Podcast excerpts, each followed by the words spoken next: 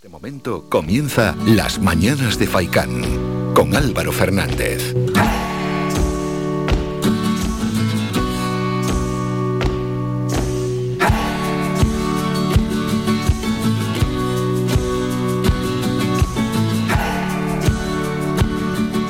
¿Qué tal? Muy buenos días y bienvenidos a las mañanas de Faicán, martes 10 de mayo, 8 y media de la mañana. Reciban un saludo de todo el equipo que hace posible este programa.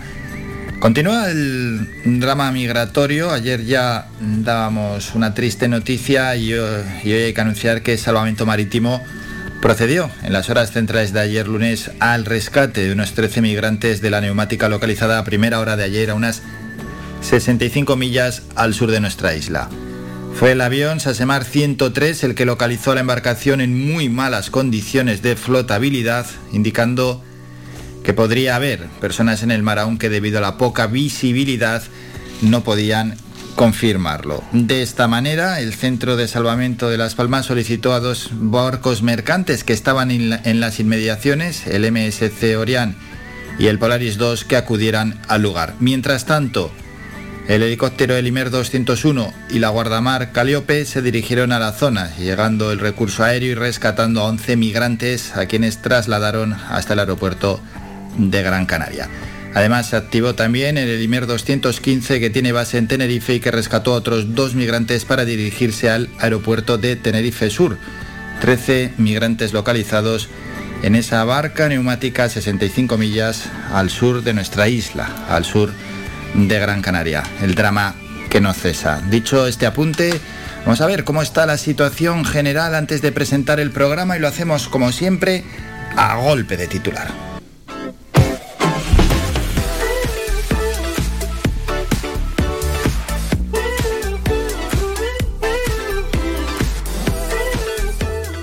Empezamos y lo hacemos en el país que llega hoy con estos titulares. Oriol Junqueras asegura que están aquí para ayudar si se asumen responsabilidades y no vuelve a ocurrir. Bueno, el presidente de Esquerra evita señalar a Margarita Robles por las escuchas. Sería poco útil que propusiera un nombre, dice en una entrevista con El País. Tres grandes reformas están a expensas de salvar las diferencias con Esquerra. La ley Mordaza, la de vivienda y la de memoria esperan la aprobación en el Congreso. Pegasus, la cara oculta del poder al servicio de los intereses de Israel. El controvertido programa espía se ha convertido en una herramienta clave para la diplomacia del Estado judío.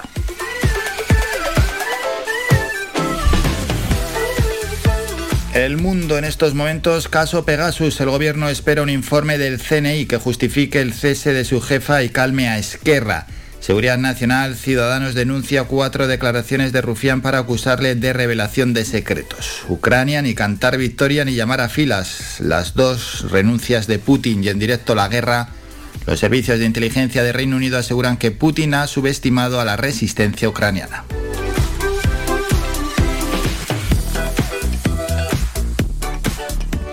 ABC en estos momentos, el gobierno no descarta desclasificar documentos de las escuchas para contentar a Esquerra. El gobierno hará público hoy el informe sobre el espionaje de los móviles de los ministros. La justicia europea abre la puerta a que se anulen las condenas a etarras, al menos algunas condenas a etarras. Los acusados de ETA ya lo están utilizando y la van a utilizar más en otros casos pendientes.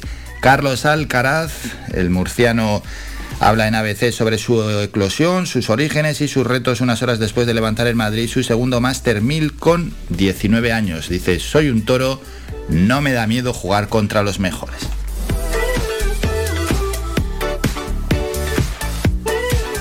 En cuanto a noticias de agencias, Europa Press, Hungría cita algunos progresos tras la reunión de von der Leyen sobre el embargo de petróleo ruso. El presidente de Estados Unidos afirma que Putin pensaba que podía romper a la OTAN y a la Unión Europea al menos un muerto y cinco heridos en un ataque con misiles contra un centro comercial y un almacén en Odessa. Y otros apuntes. El gobierno hará público hoy el informe sobre el espionaje de los móviles de los ministros. Junqueras de Esquerra cree ayudar al conjunto de la ciudadanía y exige transparencia ante el espionaje. Endesa recorta un 31% su beneficio a marzo hasta 338 millones, pero ratifica sus objetivos para 2022. Hemos empezado a golpe de titular. Vamos a conocer cómo llega el programa.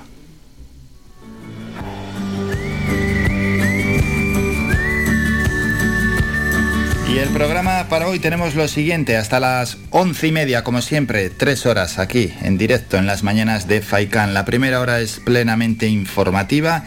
Entre medias hablaremos con Miguel Ángel Pérez, él es viceconsejero de lucha contra el cambio climático del Gobierno de Canarias y hay que hablar de la estrategia que hay de gestión, control y posible erradicación de ofidios invasores en nuestras islas y cómo en una reunión que se produjo la semana pasada, también donde estaban las Islas Baleares, están trabajando para que esa, bueno, ese encuentro de coordinación entre los dos archipiélagos y también con representantes del Estado tenga como objetivo compartir experiencias y aunar e intensificar esfuerzos para el control de esas especies exóticas invasoras, especialmente las serpientes. Y centrándonos en el caso de Gran Canaria, la culebra real de California.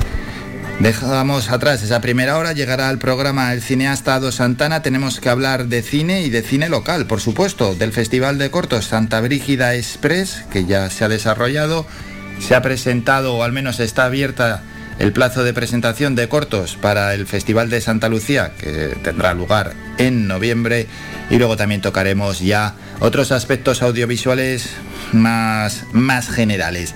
Otros asuntos que comentaremos en el programa, escucharemos a protagonistas del Festival Soltura que se va a celebrar este fin de semana en Valsequillo, el programa Nereu que se presentó, os habló de él al menos y estuvo incluso la ministra de Seguridad Carolina Darias en Las Palmas de Gran Canaria la semana pasada. Y hablaremos también de o escucharemos a los a dos protagonistas que ayer expusieron cuál es la situación de la enfermería canaria. Entre otras cosas, aseguran que más de la mitad de las enfermeras canarias no tiene contrato estable. Hablamos de enfermeras cuando en torno al 80% son enfermeras y el 20% son enfermeros, pero siempre en este gremio se habla en femenino. Más protagonistas y vamos acabando ya con el sumario. Saulo Morales estará con nosotros es un canario que va a ir al Campeonato Mundial Oficial de Aviones de Papel que se va a celebrar en Austria y va a ser este fin de semana. Es el campeón de España y es canario. Va a estar con nosotros y acudirá a esa Red Bull Paper Wings.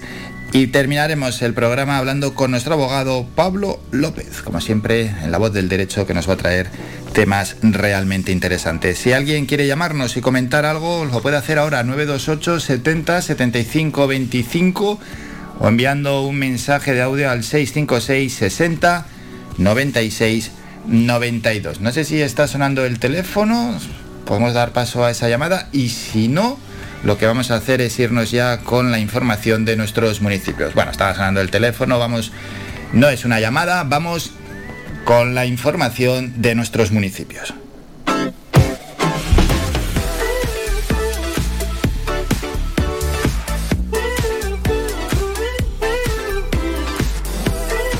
De vuelta por nuestra isla, hoy nos toca empezar en Santa Lucía de Tirajana, donde la sede de la heredad de Acequia Alta de Sardina del Sur acogerá mañana y el viernes 13 las jornadas del sector primario de Santa Lucía de Tirajana. Este año se hablará de las líneas de investigación sobre la ganadería canaria, de la mejora de los suelos agrícolas y del presente y futuro del queso de Gran Canaria. La heredad Acequia Alta de Sardina del Sur organiza estas jornadas con la colaboración del Ayuntamiento de Santa Lucía de Tirajana. En Mogán, la Comisión Insular de Patrimonio Cultural del Cabildo de Gran Canaria, reunida el pasado jueves 5 de mayo, informó favorablemente de la obra del túnel que se construirá en la Cañada de los Gatos, en el municipio de Mogán, y que unirá los núcleos turísticos de Taurito y Playa de Mogán, que actualmente se encuentran separados tras el cierre de ese tramo de la carretera GC500 debido a un desprendimiento. La comisión que estuvo presidida por el consejero insular de presidencia Teodoro Sosa, dio el visto bueno con condicionantes a este proyecto que se ejecutará en el punto kilométrico 447 de la GC 500 y cuyo trazado afecta a la zona arqueológica de Cañada de los Gatos, que ha sido declarada bien de interés cultural por su interés científico, su importancia dentro del marco cronocultural de las poblaciones indígenas de la isla y por su estado de conservación.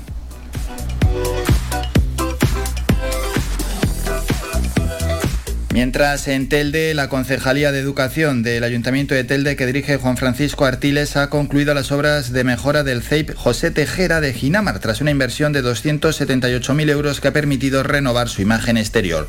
Los trabajos consistieron en la reparación de daños y en la rehabilitación de las instalaciones con el objetivo de adoptar las medidas necesarias para garantizar la seguridad de la comunidad escolar. En concreto, en este centro se reparó la fachada de los edificios de infantil y de primaria debido a desprendimientos y caída de cascotes. Realizó un refuerzo de correas y pretiles y se impermeabilizó toda la cubierta del edificio principal.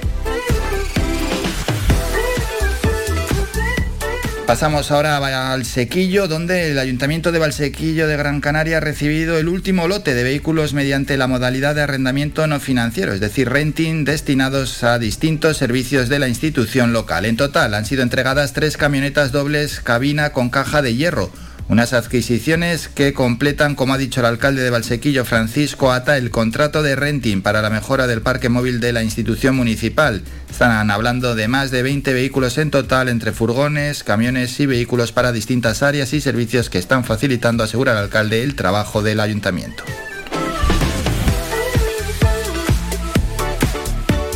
Parte, en San Bartolomé de Tirajana, técnicos de GESPLAN y biólogos vienen impartiendo cursos técnicos sobre cómo actuar contra la especie invasora de la culebra californiana, efectivos del Servicio de Bomberos y Voluntarios de Protección Civil del Ayuntamiento de San Bartolomé de Tirajana.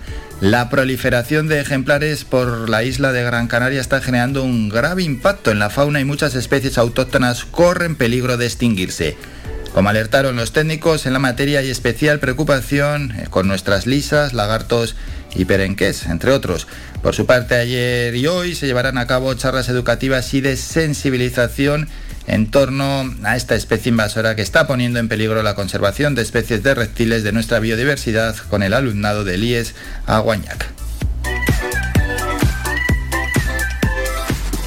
En Valle Seco, Atlántida es la banda encargada de subir al escenario del auditorio de Valle Seco, doctor Juan Díaz Rodríguez, el próximo sábado 14 de mayo a las 8 y media de la tarde, con sonidos que condensan temas instrumentales de la esencia mestiza de buena parte de los sonidos y ritmos con los que está emparentada la tradición popular de Canarias.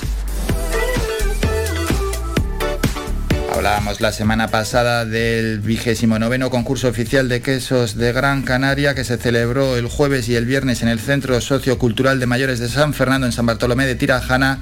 Y hay que felicitar a más la quesería La Era El Cardón que consiguió la mención especial al mejor queso curado de Gran Canaria 2022.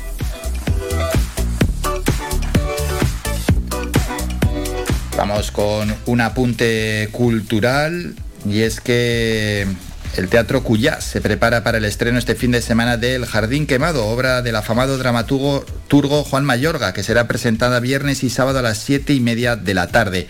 La obra transcurre a finales de los años 70 cuando Bennett, un joven psiquiatra recién salida de la facultad, llega al, sanatorio de San Miguel, instalado en una aislada isla para aplicar nuevos métodos terapéuticos y sobre todo para descubrir la verdad que esconde en su interior.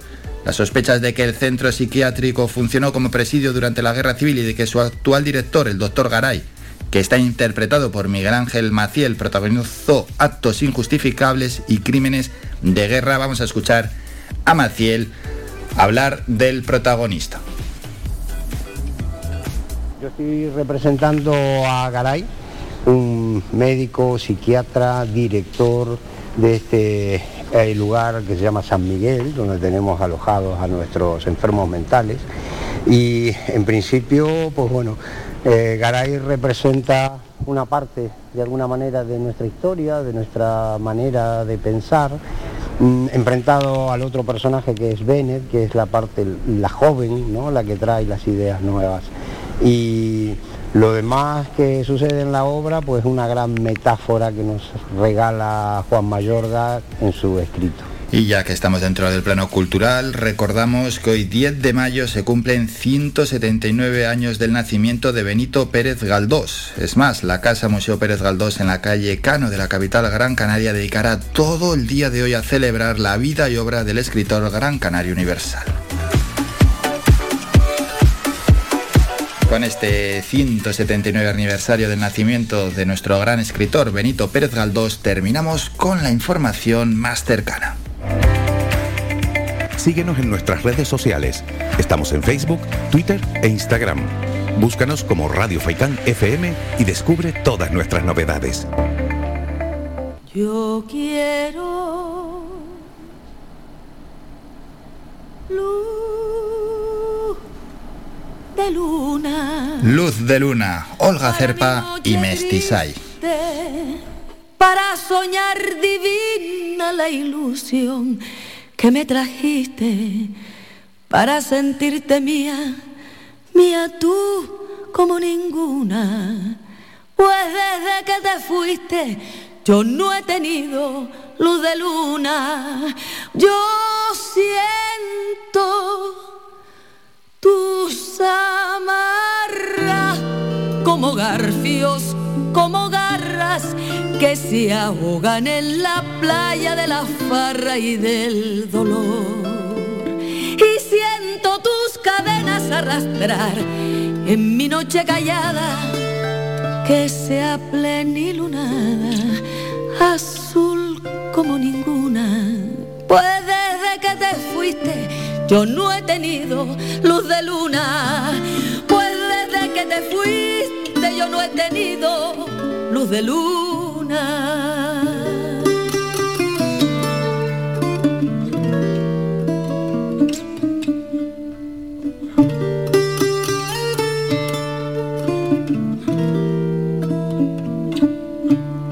Si ya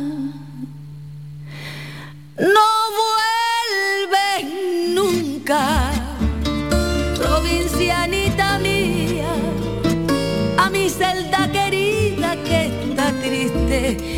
y está fría, al menos tu recuerdo ponga luz sobre mi bruma, pues desde que te fuiste yo no he tenido luz de luz pues desde que te fuiste yo no he tenido luz de luna.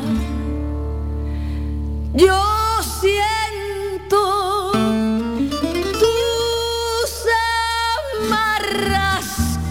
como garfios, como garras que se ahogan en la playa de la farra y del dolor. Y siento tus cadenas arrastrar en mi noche callada, que sea plenilunada, azul, azul como ninguna.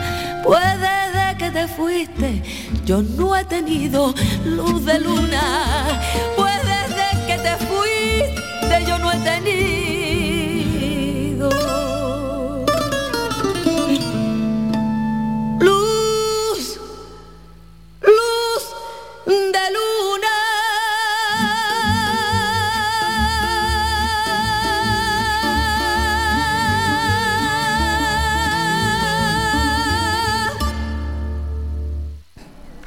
Radio Faikán, siempre con los artistas locales. Olga Cerpa y Mestizay, Luz de Luna. Hacemos un descanso, a la vuelta repasamos las temperaturas para estos próximos días. Ojo al calor que hacía esta mañana. Me imagino que en otros lugares de la isla también, pero al menos aquí en Telde casi más calor esta mañana que ayer en las horas centrales del día. 28 grados, Iván, te marcaba. 28 grados. Le marcaba a Iván. A mí me marcaba el coche un poquito menos, pero bueno, en cualquier caso es que se notaba más calor, ¿eh? Que ayer por la tarde incluso. Bueno, pues iremos al repaso de las temperaturas. También eh, es noticia. Y por supuesto las portadas de los periódicos, primero las de tirada general, luego iremos con los periódicos más cercanos y también terminaremos el repaso a las portadas con los deportivos. Escuchas Faikán Red de Emisoras, Las Palmas 91.4. Somos gente, somos radio.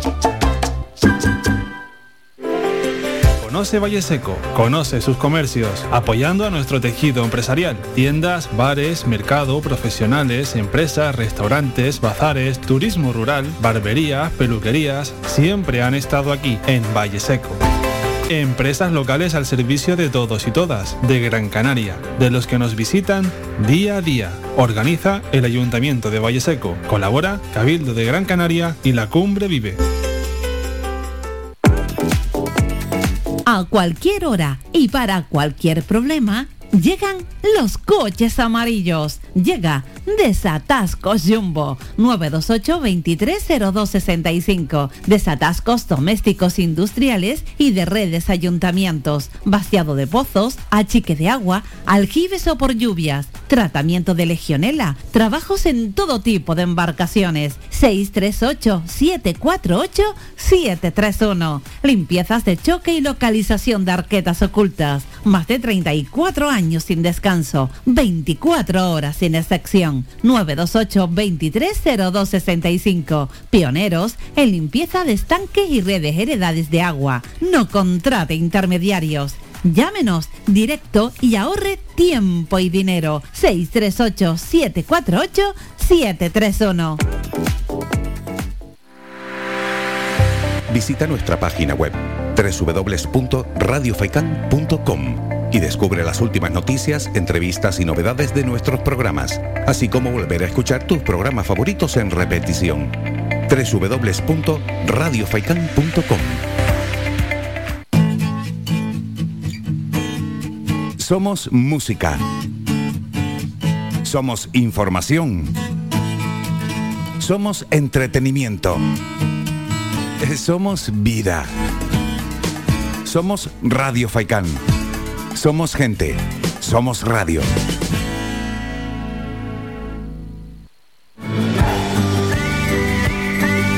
Escuchas Las Mañanas de Faikán con Álvaro Fernández.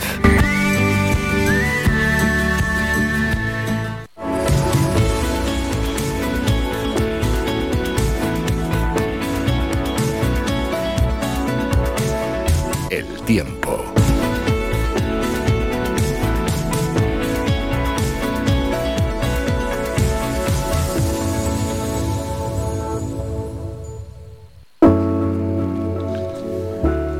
Repasamos las temperaturas en nuestra isla ya para los tres próximos días. Hoy bastante calor y ya luego las máximas irán en descenso hasta mantenerse estables. Eh, para hoy empezamos en la capital, bueno, el resto de días cielos descubiertos, puede haber alguna nube de vez en cuando, pero principalmente cielos poco nubosos. Máximas hoy de en torno a los 28-30 grados, aunque ya nos ha dicho Iván que cuando ha salido de casa ya tenía 28 grados.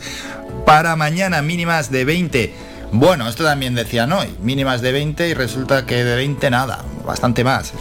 Bueno, mínimas de 20, máximas de 25 y para el jueves mínimas de 18, máximas de 24 según la Agencia Estatal de Meteorología. Pasamos a Telde donde tenemos para hoy unas temperaturas máximas de 33 grados, por tanto temperaturas máximas son de riesgo, mañana ya bajan, mínimas 19, máximas 26 y para el jueves 18 de mínima y 25 de máxima con cielos despejados. Al este y sureste de nuestra isla también esa temperatura máxima en riesgo con unas máximas cercanas a los 30. Mañana mínimas de 18, máximas de 29 y para el jueves mínimas de 17, máximas de 26 con cielos despejados. En el sur de nuestra isla ya nos podemos imaginar máximas por cercanas a los 33 grados con cielos despejados. Mañana mínimas de 22, 23 y las máximas en 30 grados y para el jueves 18, 19 de temperatura mínima y esas máximas de 28-29 grados con cielos despejados. En el oeste también cielos despejados para hoy, unas máximas sobre 30 grados. Para mañana miércoles 19 de mínima y 28 de máxima. Y el jueves 18 y 27 dice la Agencia Estatal de Meteorología. Y en la cumbre calor para hoy. Se pueden llegar a los 30 grados con cielos despejados, mañana mínimas de 14, máximas de 25 y para el jueves mínimas de 13 y máximas de 23, todo ello según la Agencia Estatal de Meteorología y en algunos casos y lugares algún grado incluso más se le puede sumar.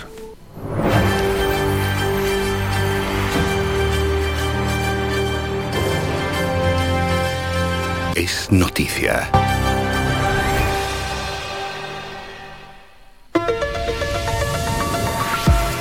Es noticia que Salvamento Marítimo procedió en las horas centrales de ayer lunes al rescate de unos 13 migrantes de la neumática localizada a primera hora unas 65 millas al sur de Gran Canaria. Fue el avión Sasemar 103 el que localizó a la embarcación en muy malas condiciones de flotabilidad, indicando que podría haber personas en el mar, aunque debido a la poca visibilidad no podía confirmarlo. De esta manera, El Centro de Salvamento de Las Palmas solicitó en ese momento a dos barcos mercantes que estaban en las inmediaciones, el MSC-2 Orián y el Polaris 2, que acudieran al lugar.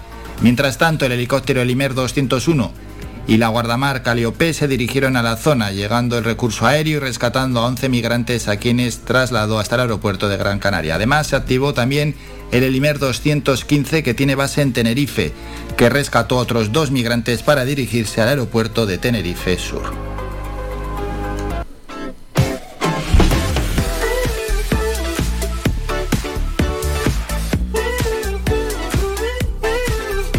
Esto es un no parar, toca el repaso de las portadas de los periódicos. Primero las de tirada general. En ABC, bueno, eh, Putin sin nada que celebrar, el dictador ruso preside el desfile del Día de la Victoria más corto y desangelado sin exhibición aérea por miedo a un ataque con drones. En el mundo, en la foto portada, Putin renuncia a llamar a filas para no perder apoyo popular. El presidente Putin, que sale en la foto en la celebración del Día de la Victoria ayer, justifica la guerra. Occidente quería invadirnos, asegura. Moncloa espera un informe del CNI que avale el cese de su directora.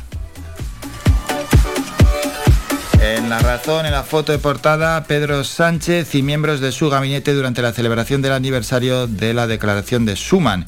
La policía y las Fuerzas Armadas cierran filas en su defensa del CNI. Moncloa necesita aprobar fallos serios en las escuchas a Sánchez para justificar el cese de Esteban. En el país sale Vladimir Putin en la foto de portada. Titular Oriol Junqueras, presidente de Esquerra, dice ayudaremos si hay garantías de que no volverá a ocurrir. El líder independentista exige responsabilidades por el espionaje. Periódicos más cercanos, vamos a ver en Canarias 7 la imagen de un termómetro 33 grados, marca ese termómetro, fueron las temperaturas más altas de España, un fuerte calor aflojará mañana, dice Canarias 7, titular, detenido por matar a golpes y quemar a su tía en la capital Gran Canaria, y Álvarez ya ve resultados en migración tras la paz con Rabat. Vamos con la provincia en la foto portada Putin, pero el titular dice Canarias sopesa pujar por la sede de la Agencia Espacial Española. El gobierno analiza su candidatura a albergar una entidad científica en a la que aspirarán Sevilla, León y Teruel. Pasamos al diario de avisos. Tenemos lo siguiente en la foto de portada la victoria ayer del Tenerife 0-1 frente al Girona. El Tenerife se hace gigante y se afianza en el playoff de ascenso. Un gol de Mario y una férrea defensa derrotan al Girona. Y vamos a terminar con los deportivos. Marca Mbappé en Madrid. En la foto portada del club francés está pasando varios días en la capital junto a su amigo Akraf. El diario AS, la misma foto de portada. Bienvenido. Mbappé viaja a Madrid y se divierte junto a Kraft mientras el club blanco mantiene su hoja de ruta. Y el mundo deportivo, Mané a tiro, el crack del Liverpool, con contrato hasta 2023, le seduce jugar en el Barça. Son las 9, nos vamos a publicidad, es un minuto y volvemos con el primer boletín informativo y luego hablamos con el viceconsejero regional de lucha contra el cambio climático y transición ecológica, Miguel Ángel Pérez.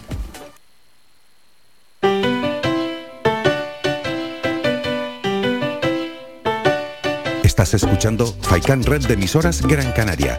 Sintonízanos en Las Palmas 91.4. Faikan Red de emisoras. Somos gente. Somos radio.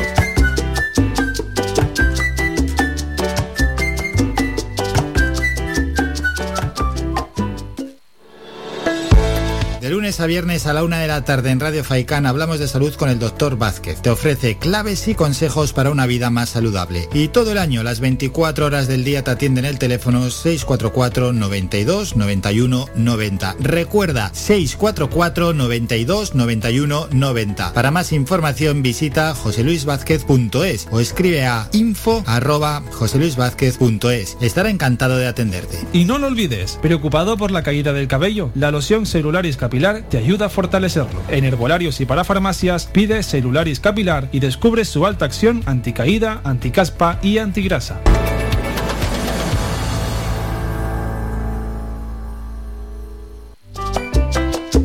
Puedes escuchar Faikan Red de emisoras en las siguientes frecuencias. La Aldea 105.9, Agaete 99.9, Galdar 106.5. Terror 96.7, Telde 99.4, San Mateo 103.4, Tunte 100.4, Mogán 104.2, Artenara 95.2, Las Palmas 91.4, Maspalomas 94.5, Arrecife 91.6, Puerto del Rosario 102.0, además de nuestra página web www.radiofaikan.com y app oficial. Faikan, red de emisoras. Somos gente, somos radio. Somos la mejor información, música y entretenimiento. Las mañanas de Faikan.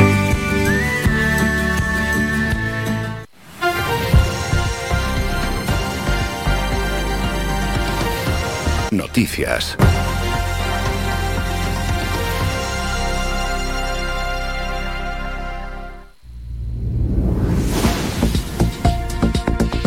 Momento ya para el boletín con la información más cercana. Vamos a Santa Lucía de Tirajana, donde la sede de la heredad de Acequia Alta de Sardina del Sur acogerá mañana, desde mañana hasta el viernes, las jornadas del sector primario de Santa Lucía de Tirajana. Este año se hablará de las líneas de investigación sobre la ganadería canaria, de la mejora de los suelos agrícolas y del presente y futuro del queso de Gran Canaria. La heredad Acequia Alta de Sardina del Sur organiza estas jornadas con la colaboración del Ayuntamiento de Santa Lucía de Tirajana. Pasamos a Mogán, donde la Comisión Insular de Patrimonio Cultural del Cabildo de Gran Canaria, reunida el pasado jueves 5 de mayo, informó favorablemente de la obra del túnel que se construirá en la Cañada de los Gatos, en el municipio de Mogán, y que unirá los núcleos turísticos de Taurito y Playa de Mogán, que actualmente se encuentran separados tras el cierre de ese tramo de la carretera GC 500 debido a un desprendimiento estuvo presidida por el consejero insular de presidencia Teodoro Sosa, dio el visto bueno con condicionantes a este proyecto que se ejecutará en el punto kilométrico 44.700 de la GC500 y cuyo trazado afecta a la zona arqueológica de Cañada de los Gatos, que ha sido declarada bien de interés cultural por su interés científico, su importancia dentro del marco cronocultural de las poblaciones indígenas de la isla y por su estado de conservación. En Telde, la Concejalía de Educación del Ayuntamiento de Telde, que dirige Juan Francisco Artiles, ha concluido las obras de mejora en el CEIP José Tejera de Ginamar, tras una inversión de 278.000 euros que ha permitido renovar su imagen exterior.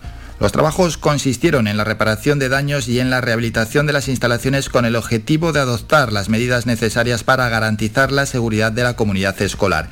En concreto, en este centro se reparó la fachada de los edificios de infantil y de primaria debido a desprendimientos y caída de cascotes.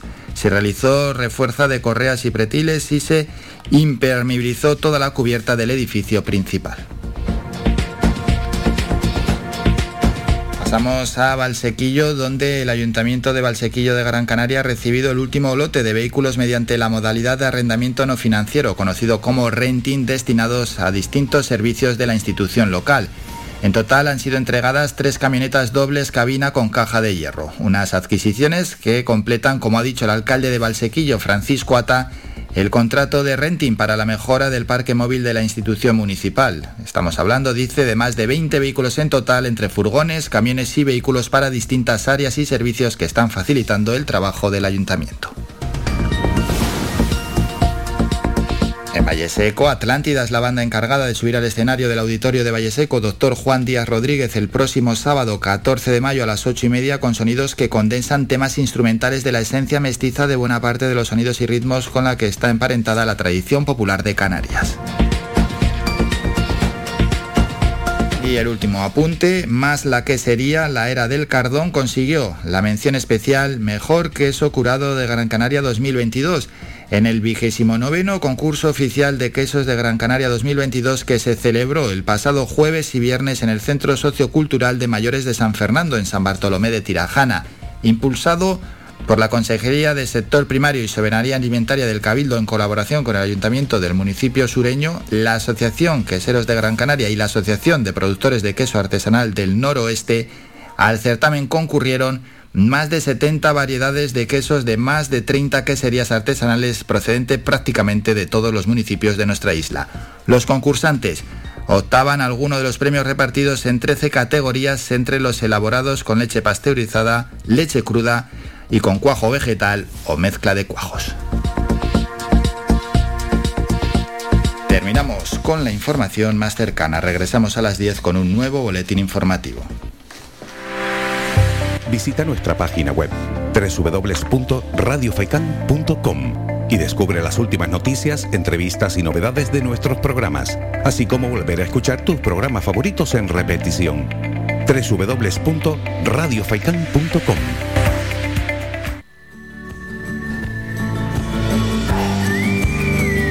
Estamos llamando al viceconsejero regional de lucha contra el cambio climático y transición ecológica, Miguel Ángel Pérez. De momento, estamos llamando a la viceconsejería, no hay respuesta, estarán muy liados por la viceconsejería del gobierno de Canarias. Pues vamos con un tema musical, tampoco vamos a estar aquí a enrollarnos, que suene música.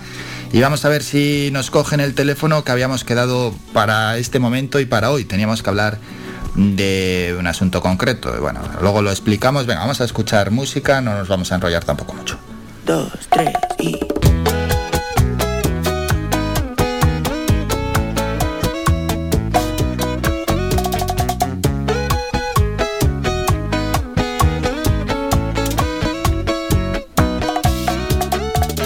El lado de tu cama que estaba caliente se está congelando.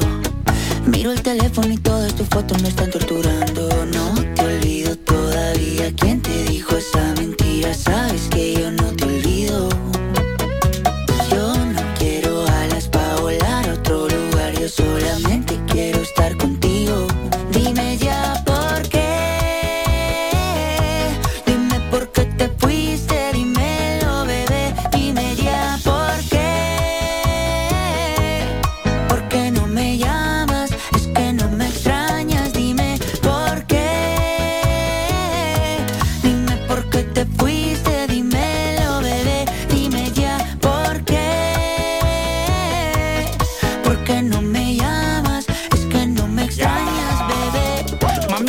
Vayas, tú eres mi tesoro. Sin ti yo no vivo, mi amor, yo no como a mis amigos en la calle, no le hago coro. Yo llego volando de ti, no demoro. Dámelo hoy, no me digas tu moro. Esa caderita y tu cuerpo devoro. Tú eres mi perla, diamante y tesoro. Lo que yo más amo en el mundo y no es coro. Sí, estoy loco por volver a tenerte. Sí, mi cama dice que eres mi suerte. Sí, la única que me a mí no es por lo que tengo. Hay algo tuyo que se viene de mí, pero no me detengo. Dime ya por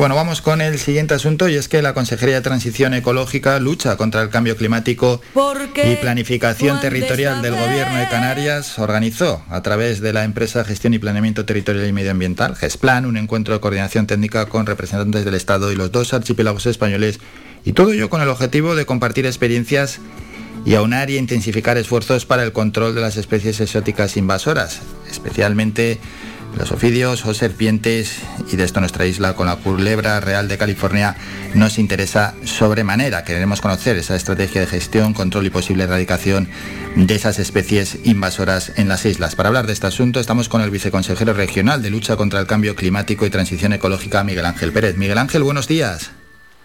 Hola, buenos días. Bueno, Miguel Ángel, queremos conocer los objetivos de esta reunión.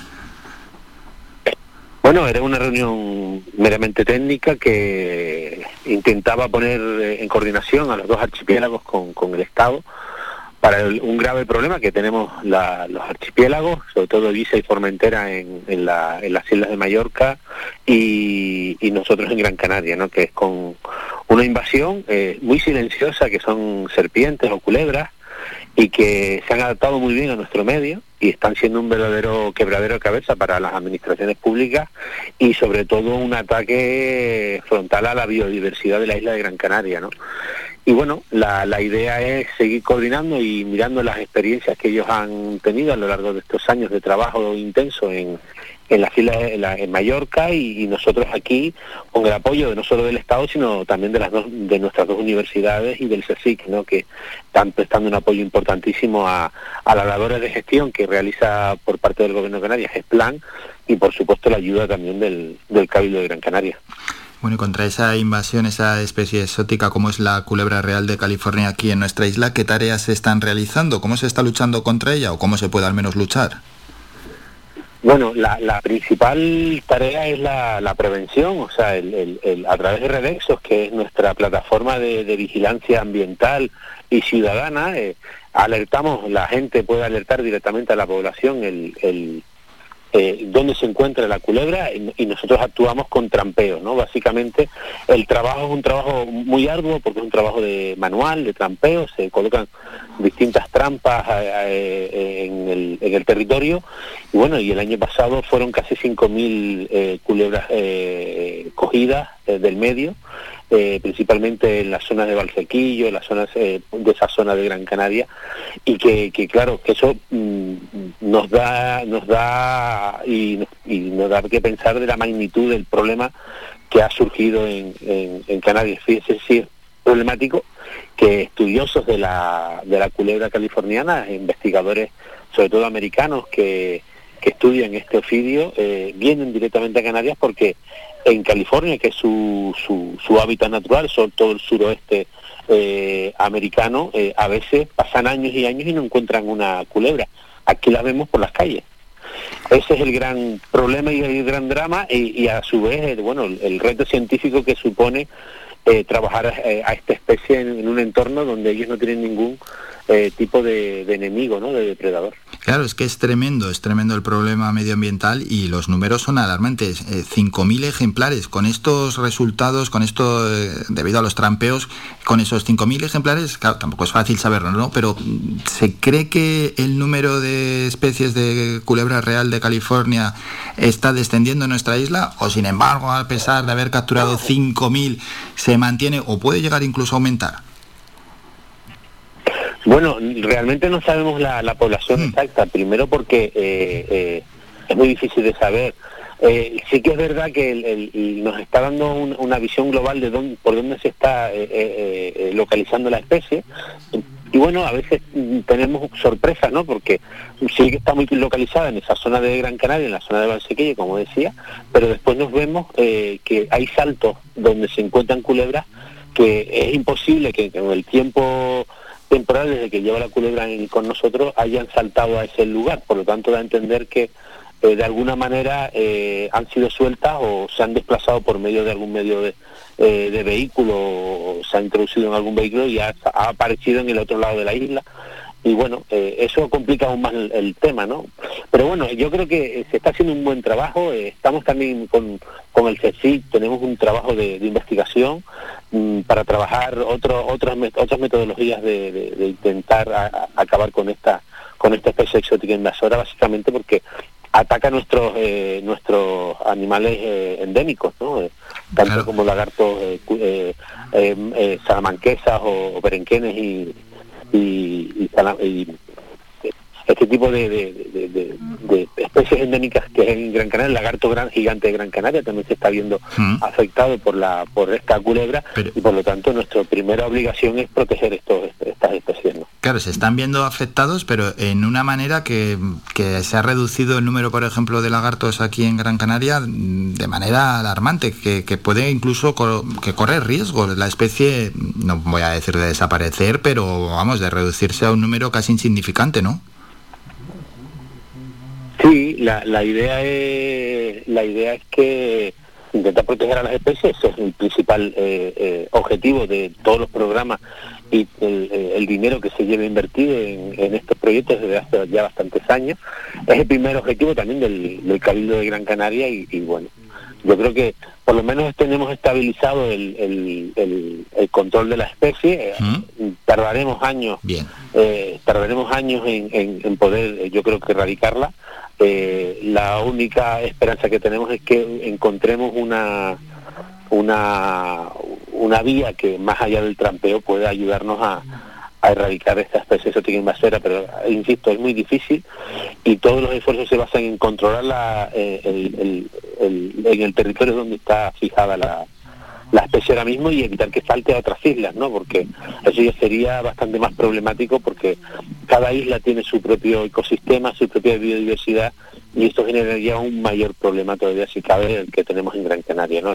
Nos pasa lo mismo con la, con la ardilla en Fuerteventura o con, el, o, con la termita en, en Tenerife, ¿no? La termita que está en la zona de Tacoronte, eh, que está muy focalizada, muy centralizada ahí, e intentamos por todos los medios que no salte a otras islas, porque eso sería eh, como digo, un, drama importantísimo, ¿no? Y con, los, con, la, con la culebra pues pasa exactamente lo mismo. Claro, y algún oyente, para situarlos y también para advertirlos, puede estar preguntándose, ¿y esto cómo ha llegado a ocurrir? Y ha llegado a ocurrir que cualquier persona ha podido importar de manera ilegal este tipo de animales, este tipo de especies, se le ha escapado, por explicarlo clara y llanamente, y ha generado este drama medioambiental. Es así, ¿no, viceconsejero? Bueno, eh, sí, exactamente. Bueno, escapado o suelta. O, soltarlo, sí, sí.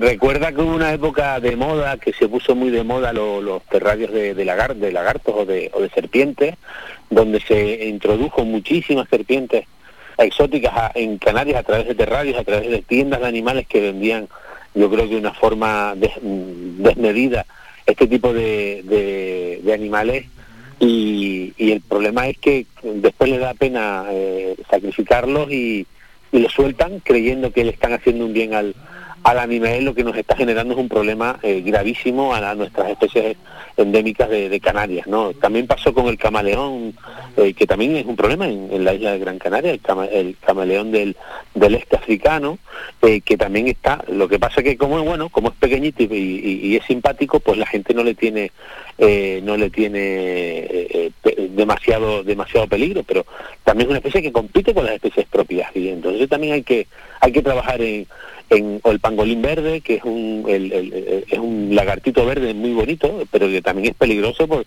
porque es, un, también es una especie que compite con especies propias y, y, la verdad que, bueno, eh, son muchísimas y muy variadas las especies que tenemos introducidas en Canarias por negligencia humana, ¿no? No han venido, no son especies que se han incorporado por el cambio climático, por o por, o por eh, eh, una venida circunstancial a, nuestras islas. Son en su mayoría especies que han sido introducidas por la mano del hombre, por su negligencia y, por su ignorancia hmm. y que nos está generando un problema gravísimo para las especies endémicas de Canarias. Y por eso hay que advertirlo en, en la medida que sea posible y por eso estamos hablando con el viceconsejero regional de lucha contra el cambio climático y transición ecológica. Y bueno, ¿cómo han interpretado también o, qué les ha parecido cuando han escuchado noticias hace poco de alguna persona que tenía auténticos zoológicos en, su casa, que fueron detenidos, lógicamente, estas personas con especies de todo tipo? Auténticos zoológicos es lo que tenían estas personas.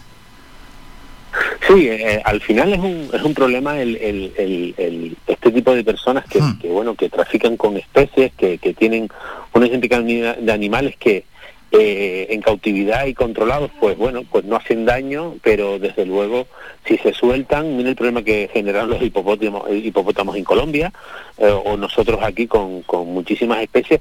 Tenemos un centro en, eh, bueno, hay varios centros que trabajan con, con nosotros en toda Canarias hay uno especialmente importante que está en la isla de Tenerife, que es neotrópico, que recoge animales eh, exóticos y, que bueno tiene convenios con el Ministerio del Interior y que eh, muchas especies que vienen por los aeropuertos terminan en sus instalaciones eh, y en las que albergan incluso cocodrilos del Nilo. la gente, bueno, pues tiene tiene ese afán por por acaparar especies muy muy exóticas que no tienen nada que ver con nuestros entornos natural y eso genera muchísimos problemas.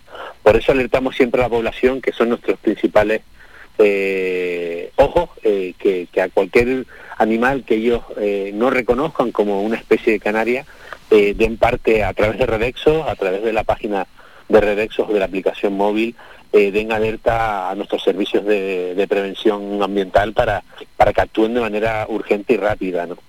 Buen mensaje. Y una última cuestión para el viceconsejero. Eh, en esa reunión, ¿no? donde también estaba el archipiélago balear, y quería, queríamos conocer las sinergias, cómo pueden trabajar o cómo están trabajando en conjunto los dos archipiélagos que tenemos en nuestro país, que claramente son dos territorios muy frágiles y que medioambientalmente tienen retos similares.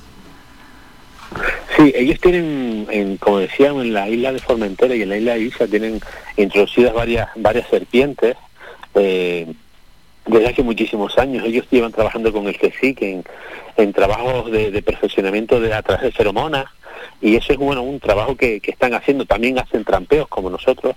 El, problema de ellos eh, eh, quizás es más complicado porque no solo una un único ofidio que tienen eh, invasor, ahí tienen varios y que compiten con muchos ofidios que también viven en la, en la, en la en el archipiélago balear. Por lo tanto, eh, es más complejo por, por la distribución que ya sí que ha tenido eh, estas distintas serpientes en, en las Islas Baleares, pero están trabajando yo creo que muy intensamente de, con, con sistemas que, que quizás eh, estamos nosotros valorando si usar o no a través del CSIC, del Centro Superior de Investigaciones Científicas, pero hay que ser prudentes porque todo todo elemento que no sea manual, que no sea de trampeo, que no sea eh, puede también causar daño a otra a, la flora fauna autóctona si no si no controlamos bien los efectos que puede producir. Por lo tanto, eh, bueno, eh, yo creo que cada cada cada oficio tiene su, su especialidad y su especificidad y nosotros con la estamos aprendiendo mucho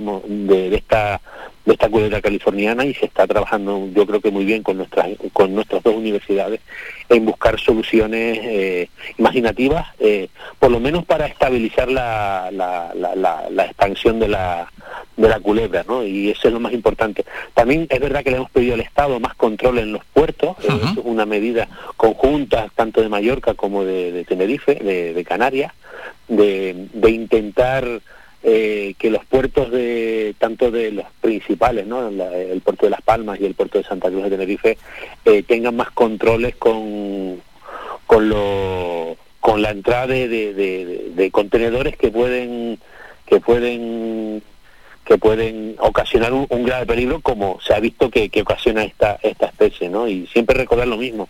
Eh, y no, no nos cansamos de decirlo. Canarias es una excepción en Europa en cuanto a biodiversidad. Somos el punto caliente más importante de toda Europa.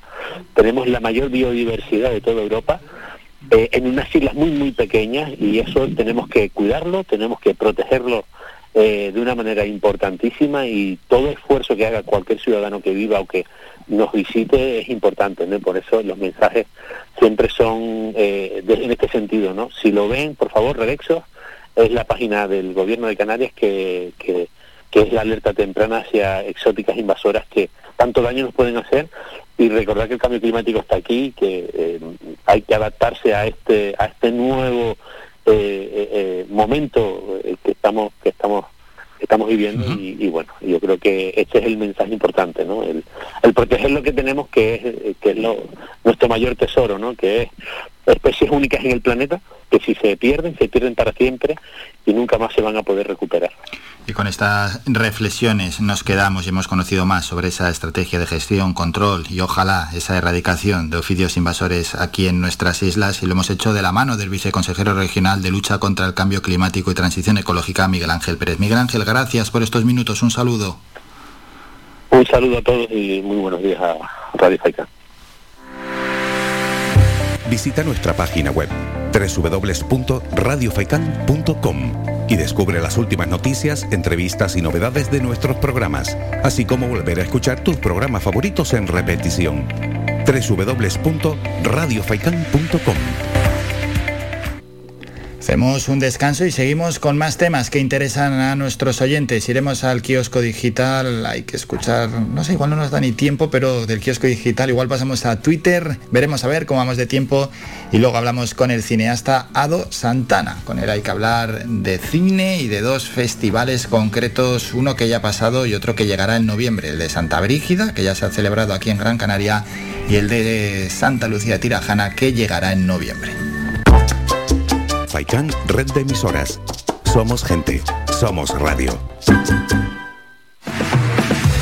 ¿Quieres ir a la última como a ti te gusta en tu corte de pelo? ¿Eres hombre o niño y quieres estar más guapo? Vente al salón de peluquería Tomás. Además, para tu comodidad, nos cerramos al mediodía. Importante siempre para atenderte como a ti te gusta. Pedir cita al 928 69 4009. Apunta bien, 928 69 4009. En la calle Leño y Castillo 37, en las cuatro esquinas, San Juan Telde. Tu pelo merece el mejor trato y cuidado. Siempre en manos de profesionales. Salón de Peluquería Tomás. Toma nota de este teléfono. La Asociación Benéfica ONG Ser Humano ofrece una línea para luchar contra la soledad no deseada. Si eres una persona mayor, llama al 900-953-439 o al 900-953-437. Llama o comparte este teléfono gratuito con quien pueda necesitarlo. Cuidemos a quienes nos cuidaron. Proyecto financiado por la Consejería de Derechos Sociales del Gobierno de Canarias.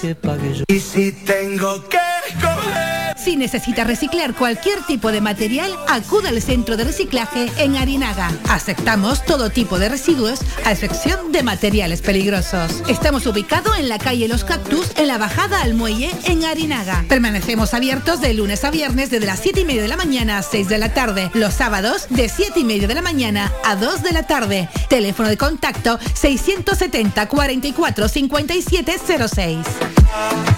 Me quedo, me quedo, me quedo.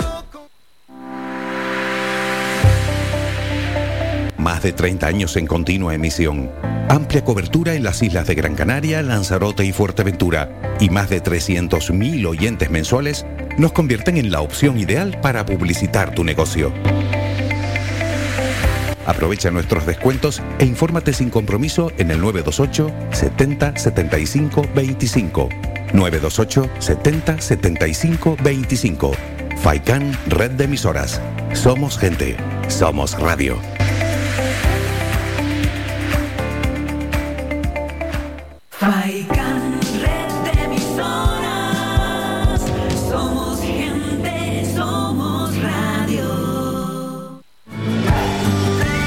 Somos la mejor información, música y entretenimiento. Las mañanas de Faikán.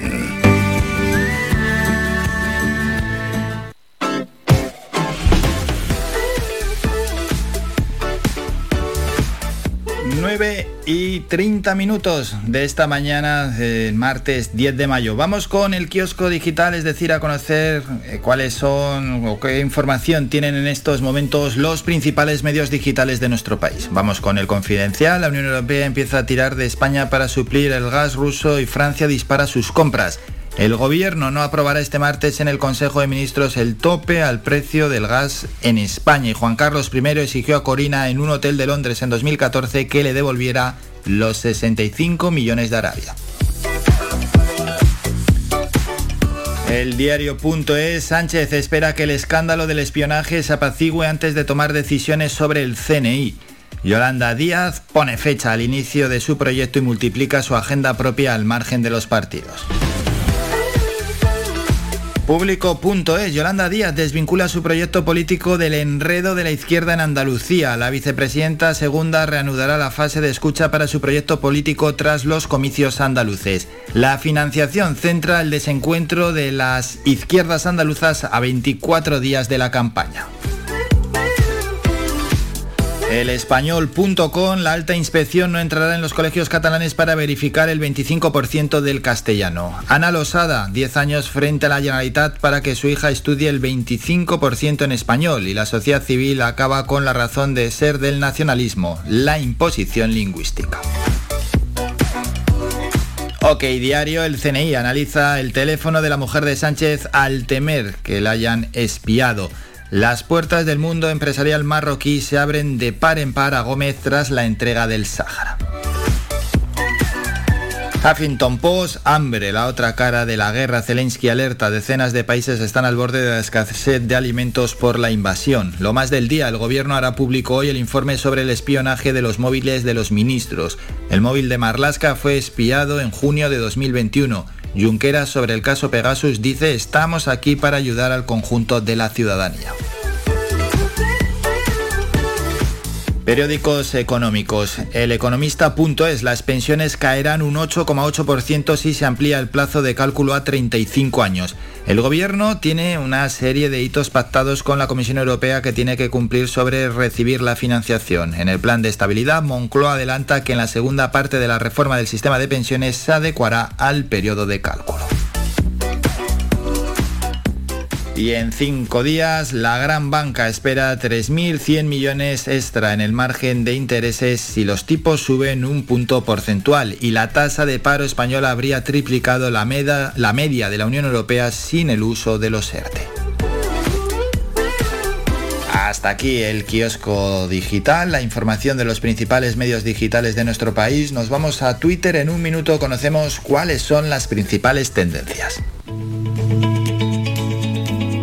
Trending Topic.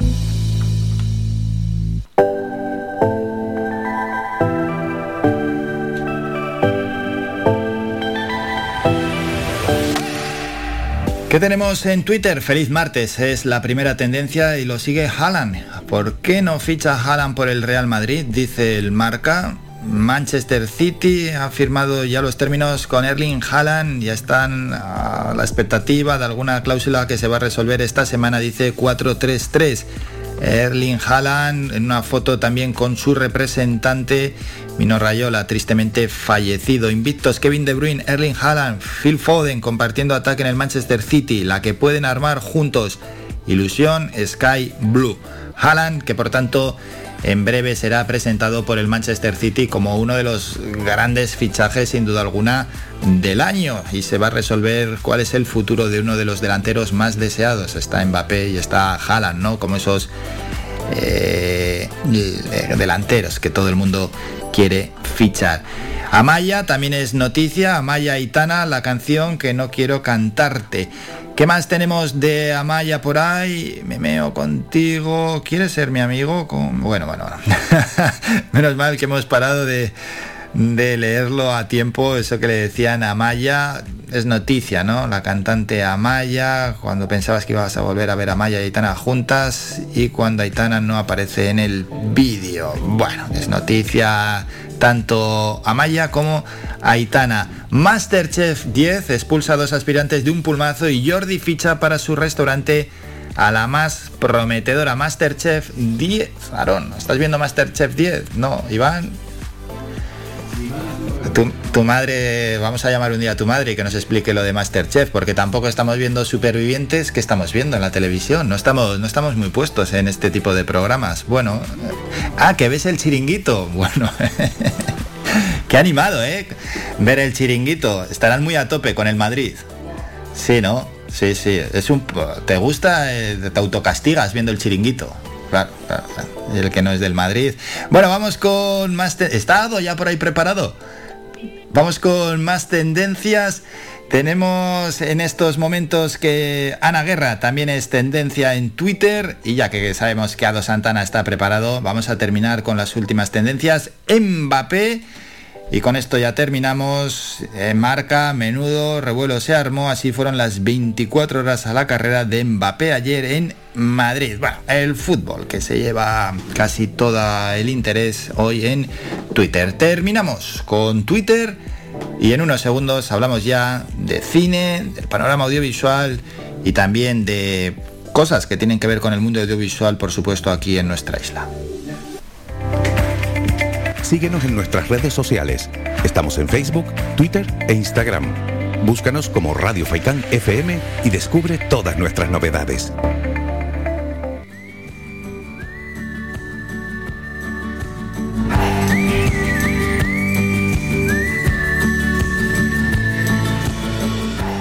Ya estamos con Ado Santana, cambiamos de sección, llega a la sección videoclub de los martes y bueno, el que nos quiera ver también las caras lo puede hacer a través de las redes sociales porque ya estamos emitiendo en directo y si no, bueno, en cualquier caso luego ya el, el vídeo queda colgado en Facebook y en YouTube. Toca hablar, por tanto, del panorama audiovisual y vamos a hablar, como hacemos otras tantas veces, de casos concretos. Saludamos ya al cineasta gran canario Ado Santana. Ado, buenos días. Buenos días, ¿qué tal? Bien, bien, bien. ¿Cómo va la semana o cómo ha ido, mejor dicho? Pues hombre, la noto con una ausencia total de frío y frescor. Buah, esta mañana hacía un calor de récord, ¿eh? ¿Qué tal lo llevas el calor? Muy bien. Pues muy bien, la verdad que con la resaca de, con la resaca sin beber del Ah. fin de semana. Y, y muy bien, porque bueno, nos cuadró el. fuimos a la, a la entrega de premios del Festival de Santa Brígida Sin Express. ¿Mm? Y bueno, nos venimos pues cargaditos de premios y muy contentos. Ole, qué bueno. Ahora hablamos de ese festival que por cierto ya estuvimos analizando la semana pasada con Norberto Trujillo, actor y también cineasta, pero antes quería dejarte una noticia que he escuchado esta mañana y que tiene que ver con por si lo has comprado tú. Se vende por 184 millones un retrato de Marilyn Monroe de Warhol y se convierte en la obra más cara del siglo XX. Se trata de Shot Shake Blue Marilyn, realizado por Andy Warhol en 1964. Bueno, previo a la subasta ya se estimaba que la obra podría llegar a los 200 millones de dólares al ser la estrella de la temporada de subastas que se ha iniciado esta semana en Nueva York. Hasta ahora el récord por una obra del siglo XX lo ostentaba Las mujeres de Argel de Pablo Picasso que alcanzó los casi 180 millones de dólares en 2015. Bueno, ya que Marilyn Monroe tiene relación con el cine, digo, voy a preguntarle a Do Santana a ver qué le parece que se hayan pagado 184 millones de euros por este retrato. Tú no has sido, ¿no? Pues yo justo lo iba a comprar, pero es que solo tenía un billete de 200 millones y no me cambiaron. Ah. Pero esta gente no respeta. O sea, un pisquito cambio aquí por un amigo. me parece un disparate. Pero bueno, lo entiendo porque al final son cosas que son únicas y que, no sé, de Warhol es un máquina, ¿sabes?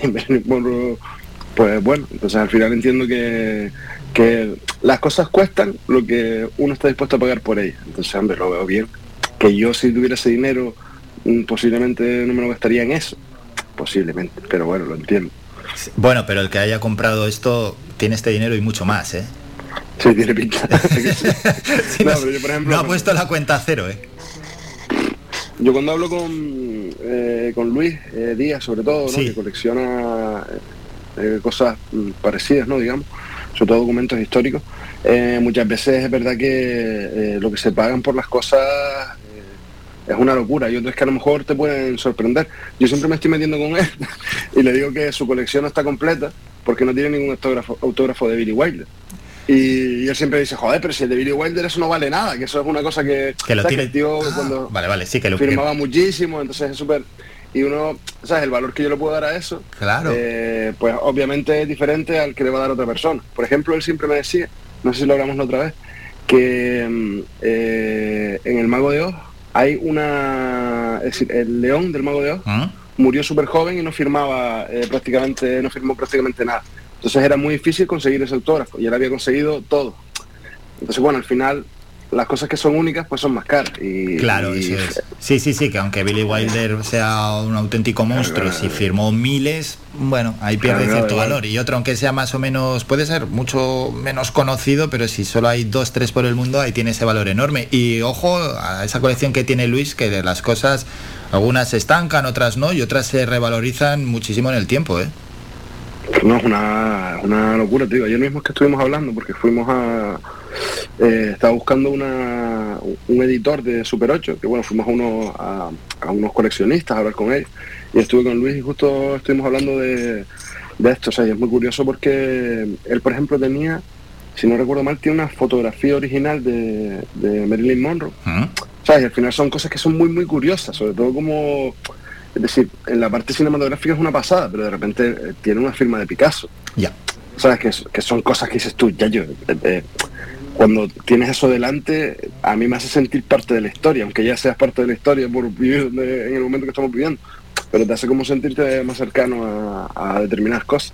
Sí, lo tuvimos aquí en nuestro programa y tiene, bueno, un auténtico museo y a futuro ya lo volveremos a invitar para deleite también de los oyentes. Vamos con asuntos, asuntos concretos. Por supuesto, siempre lo primero que tratamos es el mundo audiovisual local, el que tenemos aquí en Gran Canaria y ya se celebró la entrega de premios del Santa Brígida Cine Express.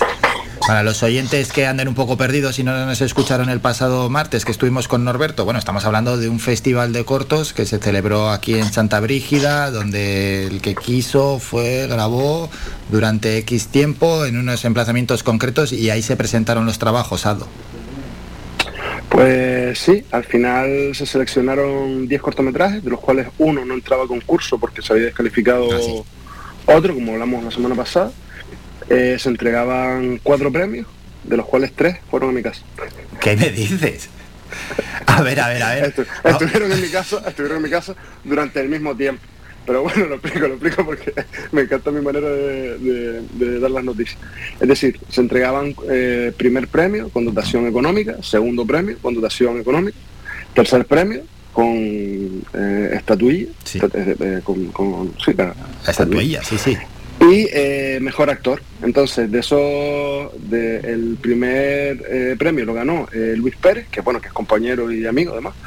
Y eh, el segundo premio se lo llevó Norberto por su cortometraje de Emma Watson. Enhorabuena. Mejor actor se lo llevó también Norberto por Emma Watson, en los cuales yo participé como director de fotografía. Bueno, y Ricardo López Toledo está de actor y Luis Díaz está de actor. Y bueno, lo editó Laia Suazo y bueno, es un plano secuencia, hizo todas las partes de, de color y de créditos y de bueno. Y, y, y- y- y bueno, el tercer premio que nos lo llevamos nosotros por nuestro cortometraje viral. Qué bueno. Y- Tercer premio te llevaste, por tanto, ¿no? La estatuilla. Sí, sí. La estatuilla que es muy bonita, además. Sí, pero dinero Que, cero. bueno, pero es que yo no quiero dinero, soy rico. lo, que pasa, que- lo que pasa es que nadie me quiere cambiar mi billete de 200 millones. Pero bueno, por, estoy. por, eh, por, todo- por chinchar un poco era, ¿eh? Bueno, Sinceramente, no, no, pero de verdad, Sí. y en la parte real, porque la gente se pica mucho con esto, y es una cosa curiosa. Eh, estos festivales, yo creo que a mí personalmente, me dan la oportunidad de poder experimentar y no tener que demostrar absolutamente nada. Cuando te dedicas a esto, yo por lo menos, eh, siempre hay trabajos que son mejores, otros que son peores, pero bueno, en general siempre están correctos. Entonces siempre tú tienes que dar un nivel determinado, por lo que tienes eh, poca, poco rango para tú experimentar Sí, poco margen, eh, eso es. cosas nuevas. sí. Entonces, eh, al final estos festivales te dan esa oportunidad. Y yo lo que disfruto, que siempre lo estoy diciendo, es que yo me acuerdo cuando yo rodé mi primer cortometraje en el año 2000, entre el 2002, 2001, bueno, por ahí, que yo quedaba con mis amigos, íbamos cuatro amigos, tres, cuatro amigos, a grabar, y íbamos a pasárnoslo bien, simplemente, y a, y a ser el idiota. Entonces, Claro, claro. eh, Sí, esto... Pero en tu caso, tienes- Ado, lo puedes hacer en Santa Brígida, claro, ahí hay dos, dos partes, ¿no? Ya llevas 20 años eh, y bueno, pues puedes experimentar, hacer cosas diferentes o cosas que a ti te diviertan. Y luego están, por otra parte, lo que comentábamos el martes pasado, los más jóvenes, los que están empezando, los que apenas han creado contenido y que estos sí o sí van a hacer, bueno, pues algo que lo tienen muy claro, en- a lo que saben controlar, manejar y experimentos, pues bueno, en su caso a- algunos hacen, pero es diferente, claro, a llevar 20 Yo años a que- empezar. Y es lo bueno, ¿no? De este tipo de festivales, que podéis entrar los que tenéis mucha experiencia como los que no tienen absolutamente nada de experiencia. La clave es que al final, y te digo, yo llevo llevaba 10 años sin ganar nada, hasta hace 6 o 7 meses, porque tampoco me estaba presentando a nada. Ya. No quiere decir que cuando me presente gane, sino Mm. que yo eh, rodaba a lo mejor y presentaba determinados festivales porque se me apetece y porque también es una experiencia y, y la posibilidad de poder compartir con un montón de gente. por ejemplo, eh, Katy Pulido, la actriz de, de mi cortometraje, eh, yo, ella me hizo un papel pequeñito en Lilith. Entonces, eh, yo cuando trabajé con ella, como es que me parece una actriz buenísima, pues ahora tengo la posibilidad de experimentar más con ella, de trabajar más con ella. O la maquilladora, Elisa Moretti, que es buenísima también, pues de repente eh, había trabajado en un trabajo, en eh, unos corporativos con, con ella y quería verla trabajando en una parte que es un poco más artística, o con o Laia, lo mismo, en la parte de ayudante de dirección, pues había hecho alguna cosa determinada, pues aquí. Y vas evolucionando y lo que yo creo que hay que tener claro es que son, eh, que lo divertido de esto es la experiencia. A mí, por ejemplo, decir, a mí no, no me preocupa el dinero, no porque tenga dinero, quitando las bromas, porque yo al final soy un trabajador como, como otro y tengo un sueldo muy, muy normal. Eh, pues al final no es más feliz quien más tiene, sino quien menos necesita. Yo, vamos a este matiz. Esta, reflexión que colamos aquí en mitad. y, y al final yo creo que hay que tomárselo como lo que es, un festival en Santa Brígida, donde vas a pasártelo bien, donde vas a, a- además, el hecho, por ejemplo, nosotros fuimos a rodar en las localizaciones que, que te daban, pues nosotros yo elegí una al azar, no- es decir, eh, Norberto eligió una, eh, donde Ricardo también, eh, que estaba de finalista con su, con su corto Volver 2, eh, eligieron de las eh, localizaciones obligatorias, eligieron los dos la misma. Entonces yo de las otras dos, pues elegí uno al azar y fui a esa. Ya conocí un sitio nuevo en Santa Brígida. Terminé de grabar, nos íbamos a comer, íbamos a ir a cenar y pensamos, oye, pues vamos a comernos algo en Santa Brígida. Pues vas a Santa Brígida, compartes con la gente, no sé, es bonito al final eh, esa experiencia y sobre todo no tener actitud competitiva. Yo no pensaba que me fuera a ganar ningún premio, sino que estaba entre los 10 finalistas y ya para mí eso es el premio. Porque te digo, he aprendido un montón de cosas. Eso es, que vas a aprender cosas y a experimentar. No, no te presentas eh, ciegamente, como me imagino, que les pase a muchos con la intención de ganar. Sí, sí. Es que al final eh, lo que me he dado cuenta, y hacía tiempo que no lo veía, es que los egos en estas cosas son muy divertidos, porque la gente se gana, se enfadan porque ganas y se enfadan porque pierden. Ya. Y eso es muy curioso. Sí, sí, sí, sí. Y por otra parte está la organización del festival y los que se llevan un enfado terrible, oye, yo ya no vuelvo el año que viene, tal y cual. No, gente que se enfada. No vuelvas, ya- de, ya "Oye, llegará que, que otro". ganaste. Sí. Me enfado contigo porque ganas. Y es como, ño, es que claro, yo cogí eh, mi escopeta recortada y apunté a la gente para que me. al jurado popular. Al final, a mí me ha pasado en festivales que de repente tú ves un cortometraje que gana y tú dices, coño, pues a mí a lo mejor no me gustan determinadas claro, cosas, claro. pero Sí, sí, sí, cada uno tiene una siempre. percepción y una mirada. Entonces, eh, el jurado vota y esa es su elección. Yo podría haber votado otra cosa, pero claro, Tal no soy cual. Sí, no, es así. Pasa en los festivales y pasa en los grandes premios eh, cinematográficos Claro. que se entregan pues, todos los años. Ado, no te muevas, vamos a hacer un descanso, nos vamos a ir a publicidad. Hace mucho calor, tenemos que beber un poco de agua, que nadie se mueva tampoco. Y en un minuto regresamos, que hay que hablar de varios asuntos. Hay que dejar un apunte, por cierto, del Festival mm, de San Rafael en Corto, de Santa Lucía de Tirajana. Y luego vamos a hablar de uno de los grandes estrenos de este mes de mayo. Escuchas Faikan Red de Emisoras. Las Palmas 91.4. Somos gente, somos radio. Torino Seguros, por fin llega Telde. Trabajamos con todas las compañías de seguros a precios que nadie tiene en Canarias. Seguros para conductores nobles menores de 25 años desde 199 euros al año. Ven y visítanos de lunes a viernes de 9 a 1 y media y de 4 a 7 y media de la tarde. Estamos ubicados en Los Picachos, en la calle 8 de marzo, local 1. Teléfono 928 58 64 29. Torino Seguros, el más económico de Canarias. la calle, con la sonrisa en los dientes, volando libre, viviendo el presente, nadando a los sueños que... A cualquier hora y para cualquier problema, llegan los coches amarillos. Llega Desatascos Jumbo 928 230265. Desatascos domésticos industriales y de redes ayuntamientos. Vaciado de pozos, achique de agua, aljibes o por lluvias. Tratamiento de legionela. Trabajos en todo tipo de embarcaciones. 638 748 731. Limpiezas de choque y localización de arquetas ocultas. Más de 34 años sin descanso. 24 horas Almacenes Sección 928 230265. Pioneros en limpieza de estanques y redes heredades de agua. No contrate intermediarios. Llámenos directo y ahorre tiempo y dinero. 638-748-731. Amigos, soy Álvaro Fernández y les espero cada mañana en el magazine Las Mañanas de Faikan. Todas las semanas, de lunes a viernes, desde las 8 y media hasta las 11 y media de la mañana, repasamos con nuestro amplio equipo de colaboradores toda la actualidad y temas de interés de Gran Canaria.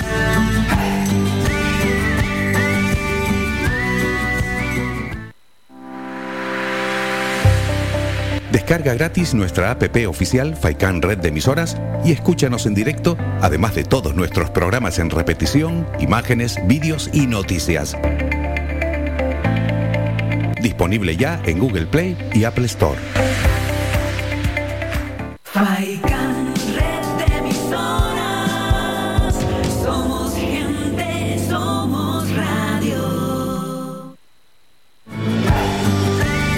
Somos la mejor información, música y entretenimiento. Las mañanas de Faikán.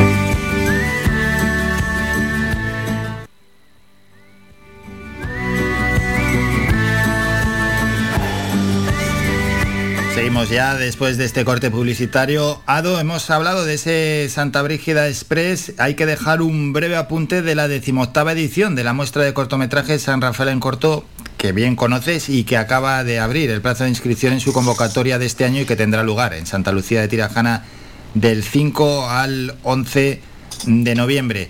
Se mantiene abierto, bueno, se va a desarrollar mm, su programa bajo la denominación Cine y Activismo hasta el 31 de julio. Se abre el periodo de recepción de obras en las dos secciones oficiales, la competitiva canaria y la no competitiva internacional. Ado, tú que conoces bien el San Rafael en corto, para de hecho este año lo hemos, bueno, el año pasado varias veces hablamos y además con protagonistas, entre otros el director del festival, que le podemos transmitir a los oyentes sobre este festival.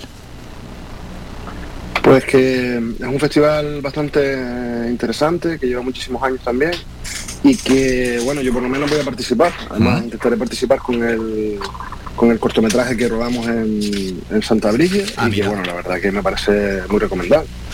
Sí, mira, cada participante podrá inscribir una única obra, solo una, de duración no inferior a 30 segundos ni superior a 6 minutos, títulos de crédito incluidos y bueno, las inscripciones pueden formularse a través de diferentes plataformas, etcétera, etcétera. Todo esto a la hora de participar es bien sencillo, ¿no, Ado? Sí, eh, al final, hombre, te están poniendo una serie de, normas que son fáciles de, cumplir y, y, bueno, la verdad que después ellos también, eh, yo creo que se coge eh, prácticamente el, casi el 100% de los proyectos que se presentan. Sí, bueno, eso habla también de la calidad, ¿no? Ya el, de los que se presentan, que la calidad es más o menos buena. Sí, sí, sí, sí, no, no, está muy bien y la verdad que por ese lado, pues, eh, el San Rafael está bastante guay. Es decir, hay, hay cortos bastante interesantes y vienen de, de, o sea, de, de todo el mundo. o sea, está- mola, mola. No, está muy bien, ¿eh? Será en noviembre, del 5 al 11 de noviembre, queda muchísimo tiempo, ya iremos hablando de ello, pero todo lo que sucede aquí en nuestra isla, en esta sección, se lo queremos transmitir a los oyentes y por supuesto les invitaremos a que acudan allí a, a verlo, a Santa Lucía de Tirajana. El año pasado, pues bueno, ya hablaremos de eso, había momentos en los que no había mucha gente y es una auténtica pena porque es un lujazo tener un festival así, ojalá se llenase el Víctor Jara, pero yo estuve un día y había poquita gente. Bueno, vamos a dejar este asunto y ahora sí que sí hay que ir con uno de los grandes estrenos de este mes de mayo. Todas las noches tengo el mismo sueño. Y entonces...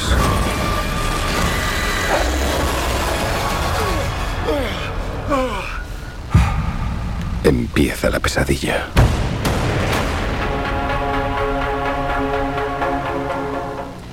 Ahí está Doctor Strange en el multiverso de la locura. Tremendo película. Así es. Tremendo película. Te lo juro. Yo, a lo mejor, no sé si te va a gustar. Bueno, ya, ya estamos poniendo la tirita. No, pero ¿cómo me va a gustar si no me dejas ir?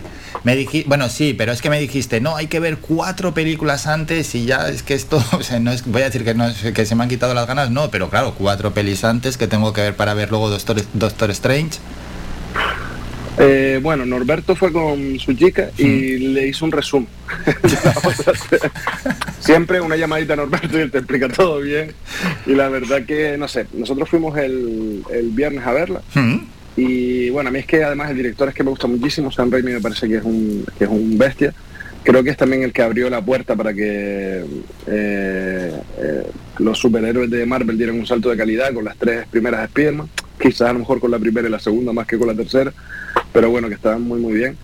Y en esta pues yo creo que, que se luce, porque es como el cine de los 90, pues hecho ahora. Y, y yo por lo menos la disfruté muchísimo, desde los cromas eh, hasta los efectos, es decir, todo. La verdad que, que me pareció muy divertida. Eh, creo que dura dos horas, diez minutos, una cosa así. Bueno, mejor, ¿no? que, no que no se alargue sí. muchísimo tampoco de manera innecesaria. Muy ligera, yo no me aburrí en ningún momento. Y bueno, tiene dos eh, secuencias post créditos, por si la van a ir a ver, que sepan que hay que quedarse hasta el final, final, final. Y, y te digo, además, eh, hay como hay dos cosas que siempre hace San Raimi, que son un poco curiosas. Una es que saca su coche en todas las, las- sus películas, su- el coche, un coche que tiene que es como de, de los 80, y eh, lo lleva haciendo desde Poesía Infernal en el 80 y pico. Y otra que él tiene un actor fetiche, que es Bruce Campbell, el protagonista de la saga de Bill Dead, y también sale en todas sus películas. Entonces, bueno, ahí lo ves. Por tanto, te encantó, ¿no? Doctor Strange. Y, pero para los que no saben nada de todo este universo, se pierden un poco si la ven. O bueno, la película es tan espectacular que es puede ir a verse aún así. Bueno, yo creo que se entiende. Yo creo que se entiende porque tampoco es... Es decir, al final es un mago, ¿no? Que hace cosas. si nos vamos, nos vamos a, lo, a lo más básico. ¿Sabes? Como, bueno, pues un, es un supermédico que se fastidia las manos, aprende magia y el tío pues hace cosas de mago. Entonces, es de un mago que hace cosas de mago. Y sobre todo lo que tienes que es una película entretenida, porque los efectos y después la trama también yo creo que es sencilla. Sí que hay cosas que se entiende mejor si sigues el universo de, de Marvel, pero bueno, también está conecta con muchas cosas, pero también desconecta de otras muchas. Nos pasa como con a lo mejor eh, la serie que hablamos eh, hace un par de semanas, Caballero Luna, Ah, sí. que al final no conecta con, con el universo Marvel, sino está ahí, pertenecen a- al, al mismo universo, bueno, al mismo multiverso, y, y ahí va. Pero te digo, la verdad es que Benedict Cumberbatch está brutal, como siempre, y la peli es muy, muy entretenida. sí, la verdad que la estaba viendo y era como, ya yo, el tiempo se me pasó, terminó y era como yo, sí, para mí que llevo 10 minutos aquí. Qué bueno Está es. muy, muy guay. Eso no te pasó con Batman, ¿eh? No, que va, si la quiero ver de nuevo porque, o sea, porque no sé por qué tengo tan mala perspectiva. Tres horas que vas a volver a echar, ¿eh? Al ver Batman. No es fácil mi vida. no, eh, la verdad que eh, lo estuve hablando el otro día con, con Ricardo y me decía que, que le había encantado. Y era, pero ¿qué te gusta? Pues encima a él le pasa además que las de Nolan no le gustan nada. Pues, pero ¿qué está pasando aquí? ¿Sabes qué universo paralelo es este? Y, y bueno, también, no sé, yo creo que será cuestión de que a lo mejor en el momento en el que yo la vi, o que no me gusta directamente, o que no era el momento adecuado para, para quizás verla, o que es un coñazo y nadie se ha dado cuenta. Ya, bueno, es que eh, hemos visto muy buenas críticas de Batman, pero no, no, que yo confío en ti. Si dijiste que es un coñazo, pues oye, es un coñazo. Tres horitas que ¿Tú se puede hacer el menos. No, yo fu- fui ido a ver al cine la de X, esta que me dijiste que fuese a ver, de Uh, terror. ¿Qué tal? Me toca esta semana. También tiene buenas críticas, pero a mí a mí no me gustó, ciertamente. O sea, no me gustó, vamos a ver, no me gustó el guion de la película. Vamos, ya sa- pero vamos a ver, el guion hay que currárselo un poco, no puede ser desde que te levantas hasta que más o menos almuerzas ya haber hecho el guion. Si es que esto mueren, no voy a hacer un spoiler, casi todos, menos uno, que siempre se tiene que salvar uno, pero oye, un poquito de misterio en las muertes, no pa, pa, pa, pum, pum, ala. eh, Diez, muertos y venga. Un poquito de saber a ver por qué, un poquito de misterio, ¿no? De por qué mueren, no hay a escopetazo. El, el, el género, que es así, básicamente, se llama slasher, y va un poco de eso. Entonces, bueno, si tú me estás diciendo que ahí hay machetazos y puñaladas, de repente tiene interés. Yo tengo mucha curiosidad por verle, tengo que intentar ir que, el, que el género vaya de eso está bien, pero que si el guion lo puedo hacer yo, ya mucho mérito no tiene. ¿O sí? Porque no, no, no, ya te digo que si lo hago yo no tiene mucho mérito. ¿eh? Sí, al final, eh, hombre, es verdad que el género slasher, sí. una de las particularidades es que es eso, es un señor que coge y mata a otra gente.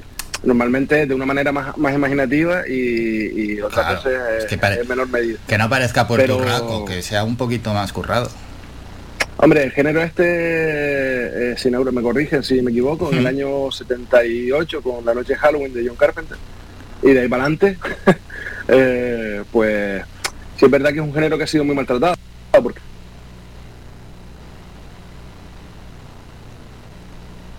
Sí, algo le ha pasado a Yado, que parece que se ha cortado el sonido. No, no se le escucha a Ado. Sí, se le ha cortado a Ado la conexión. No, no se ha escuchado. No, no, no, no, no se le está escuchado, escuchando a Ado. Vamos a ver. En un segundín, a ver si si ya lo tenemos y podemos ya concluir con él la sección. Y si no, entre tanto, bueno, vamos a recordar los estrenos que van a llegar a la gran pantalla.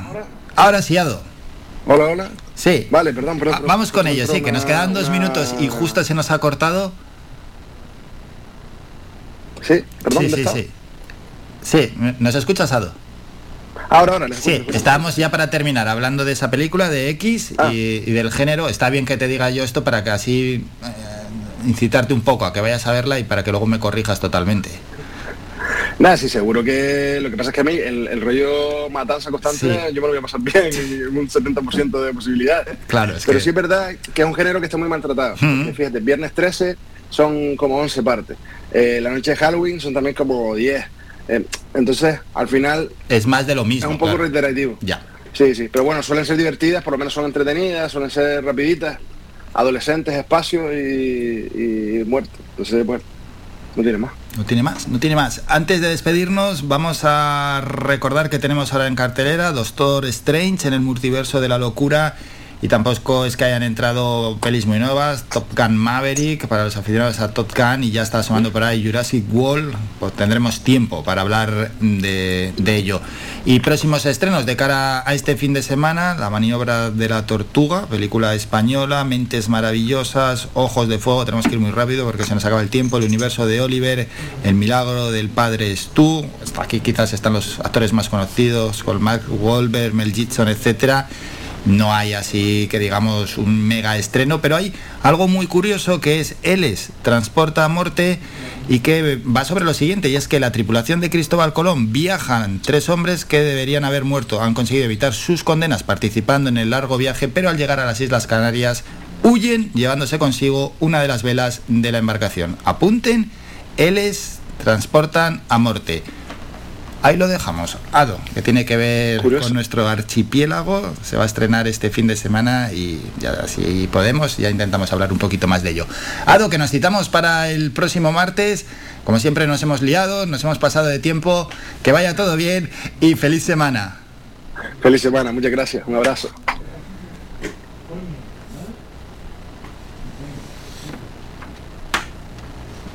Visita nuestra página web www.radiofaikan.com y descubre las últimas noticias, entrevistas y novedades de nuestros programas, así como volver a escuchar tus programas favoritos en repetición. www.radiofaikan.com Nos toca hacer otro descanso, nos vamos a publicidad, a la vuelta regresamos con más información, algo de música, deportes y luego tenemos que escuchar a diferentes protagonistas. Escuchas Faikan Red de Emisoras. Somos gente, somos radio. Conoce Valle Seco, conoce sus comercios, apoyando a nuestro tejido empresarial. Tiendas, bares, mercado, profesionales, empresas, restaurantes, bazares, turismo rural, barberías, peluquerías, siempre han estado aquí en Valle Seco. Empresas locales al servicio de todos y todas, de Gran Canaria, de los que nos visitan día a día. Organiza el Ayuntamiento de Valle Seco. Colabora Cabildo de Gran Canaria y la Cumbre Vive. A cualquier hora y para cualquier problema, llegan los coches amarillos. Llega Desatascos Jumbo 928 230265. Desatascos domésticos industriales y de redes ayuntamientos. Vaciado de pozos, achique de agua, aljibes o por lluvias. Tratamiento de legionela. Trabajos en todo tipo de embarcaciones. 638 748 731. Limpiezas de choque y localización de arquetas ocultas. Más de 34 años sin descanso. 24 horas sin excepción. 928 230265. Pioneros en limpieza de estanques y redes heredades de agua. No contrate intermediarios. Llámenos directo y ahorre tiempo y dinero. 638 748 731. Visita nuestra página web www.radiofaikan.com y descubre las últimas noticias, entrevistas y novedades de nuestros programas, así como volver a escuchar tus programas favoritos en repetición. www.radiofaikan.com Somos música. Somos información. Somos entretenimiento. Somos vida. Somos Radio Faikán. Somos gente. Somos radio.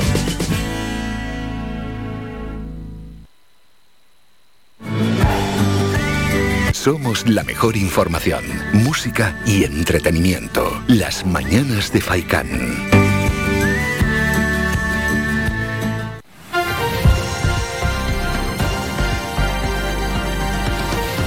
Noticias.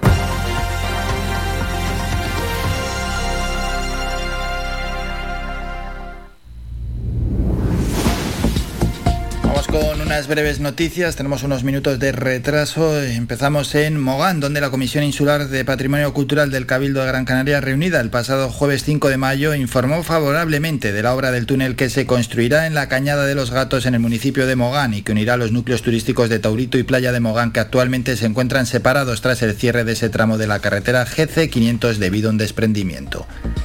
La comisión estuvo presidida por el consejero insular de presidencia Teodoro Sosa, dio el visto bueno con condicionantes a este proyecto y cuyo trazado afectará la zona arqueológica de Cañada de los Gatos que ha sido declarada bien de interés cultural por su interés científico, su importancia dentro del marco cronocultural de las poblaciones indígenas de la isla y por su estado de conservación.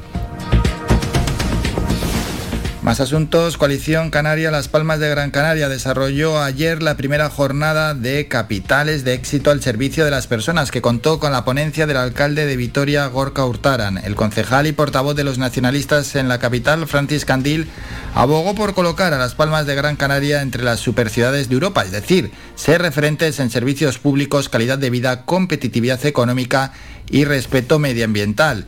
Aseguró que para ello precisan de un pacto de largo plazo de todos los agentes y partidos políticos que transforme la movilidad de una de las diez capitales más importantes de España como es nuestra ciudad. Indicó en este sentido, aseveró que Victoria Gasteiz es un ejemplo de capital de éxito a seguir. El motivo es mm, poner en valor y relacionarnos con ciudades que están reconocidas a nivel mundial, a nivel europeo, como ciudades sostenibles, como ciudades muy comprometidas con todo lo que es eh, generación de espacios verdes para la ciudadanía, con la conquista de la calle para el uso y disfrute de los ciudadanos. Y Vitoria-Gasteiz es una de las ciudades que en ese sentido eh, más se proyecta a nivel internacional de todo el Estado español. Por su parte, el alcalde de Vitoria, Gorka Hurtaran, explicó el modelo de ciudad que han planteado en la capital vasca y cómo lo han implementado y dio datos. Dos terceras partes de los desplazamientos que se realizan en Vitoria corresponden a la movilidad sostenible porque se hacen a pie o en bicicleta. Yo creo que la fórmula está en el acuerdo, ¿no? en el compromiso eh, de varias eh, corporaciones, de varias legislaturas, de varios gobiernos y especialmente de la ciudadanía. ¿no? Aumentado de manera muy significativa. El número de usuarios del transporte público aseguró, además, cuentan con una parada de guagua a menos de 350 metros para cada ciudadano y la duración máxima de cualquier trayecto es de 35 minutos. Más asuntos cercanos. En Santa Lucía Tirajana, la sede de la Heredad de Acequia Alta de Sardina del Sur acogerá desde mañana y hasta el viernes las jornadas del sector primario de Santa Lucía de Tirajana. Este año se hablará de las líneas de investigación sobre la ganadería canaria, de la mejora de los suelos agrícolas y del presente y futuro del queso de Gran Canaria. La Heredad Acequia Alta de Sardina del Sur organiza estas jornadas con la colaboración del Ayuntamiento de Santa Lucía de Tirajana. Terminamos este boletín informativo con un apunte cultural y es que Benito Pérez Galdós nació un 10 de mayo de 1843 en Las Palmas de Gran Canaria. Nada hacía presagiar que el 10 de mayo de 2022 el hogar que lo vio nacer festejaría el 179 aniversario de su nacimiento, pero es así. La Casa Museo Pérez Galdós en la calle Cano de la capital Gran Canaria dedicará todo el día de hoy a celebrar la vida y obra del escritor Gran Canario Universal. Durante toda la jornada de apertura del museo se regalarán libros a los visitantes y se les invitará a escribir tarjetas de felicitación. Habrá visitas de centros educativos de primaria y secundaria con fotocall incluido. La página de Facebook se convertirá en un tablón de anuncios para que autoridades y colectivos de toda índole feliciten al Gran Canario Universal y la Asociación Canaria de Amigos de Galdós realizará su tradicional ofrenda floral al busto del escritor y como colofón el director teatral Nacho Cabrera hablará de las dificultades de poner en escena las obras galdosianas. Con esta efeméride terminamos la información más cercana, regresamos a las 11 con un nuevo boletín informativo. Síguenos en nuestras redes sociales. Estamos en Facebook, Twitter e Instagram. Búscanos como Radio Faicán FM y descubre todas nuestras novedades. Apenas sale el sol y tú te vas corriendo. Sé que pensarás que esto me está Antes de hablar de deportes, hay apuntes importantes en el mundo del deporte, baloncesto y fútbol. Por cierto, ya a las 2 de la tarde llega Faikán Deportivo. Escuchamos a Maluma y Marc Anthony en esta versión más salsera de Felices los Cuatro.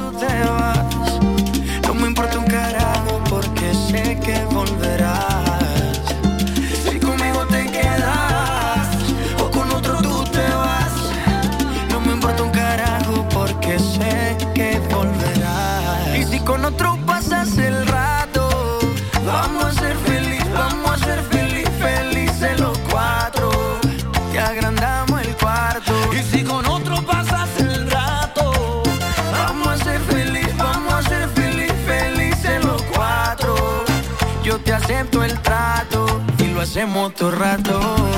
Ay, lo hacemos todo rato. Y lo hacemos todo rato. Y lo hacemos todo rato.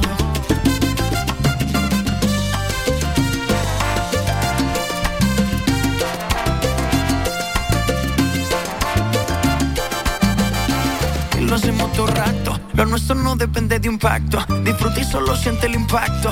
El boom que te quema ese cuerpo de sirena. Tranquila que no creo en contratos. Y siempre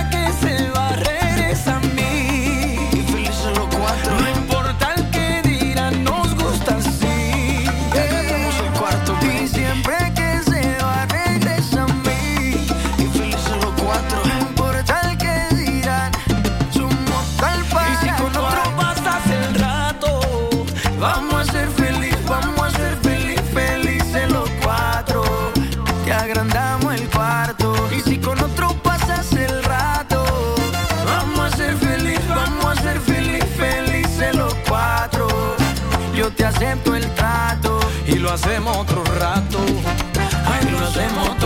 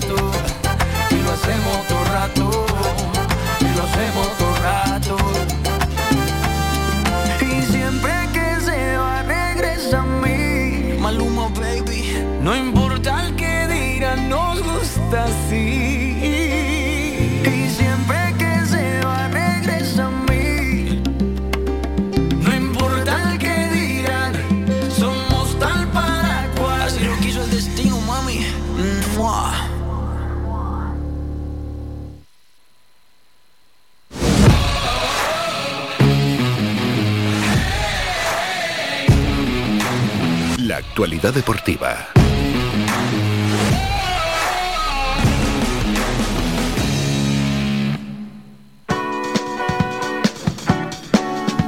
Y la actualidad deportiva nos lleva a la Liga Endesa, partido clave hoy, el que tiene el Club Baloncesto Gran Canaria en esta jornada que le va a enfrentar en Sevilla al Betis. Será desde las ocho y media de la tarde, Real Betis, Club Baloncesto Gran Canaria. Y previamente se jugarán a las 6 el Barcelona Bilbao Basket y el Fuenlabrada Breogán. A las siete y media se juega ese Básquet Zaragoza Morabanca Andorra y a las 8 de la tarde Valencia Basket San Pablo Burgos. Otros partidos de esta jornada 33 de baloncesto, mañana a las 5 de la tarde Juventud Obradoiro, a las 7 y media Unicaja Manresa, a las 8 Real Madrid Zucan Murcia y a las 8 y media Lenovo Tenerife Basconia.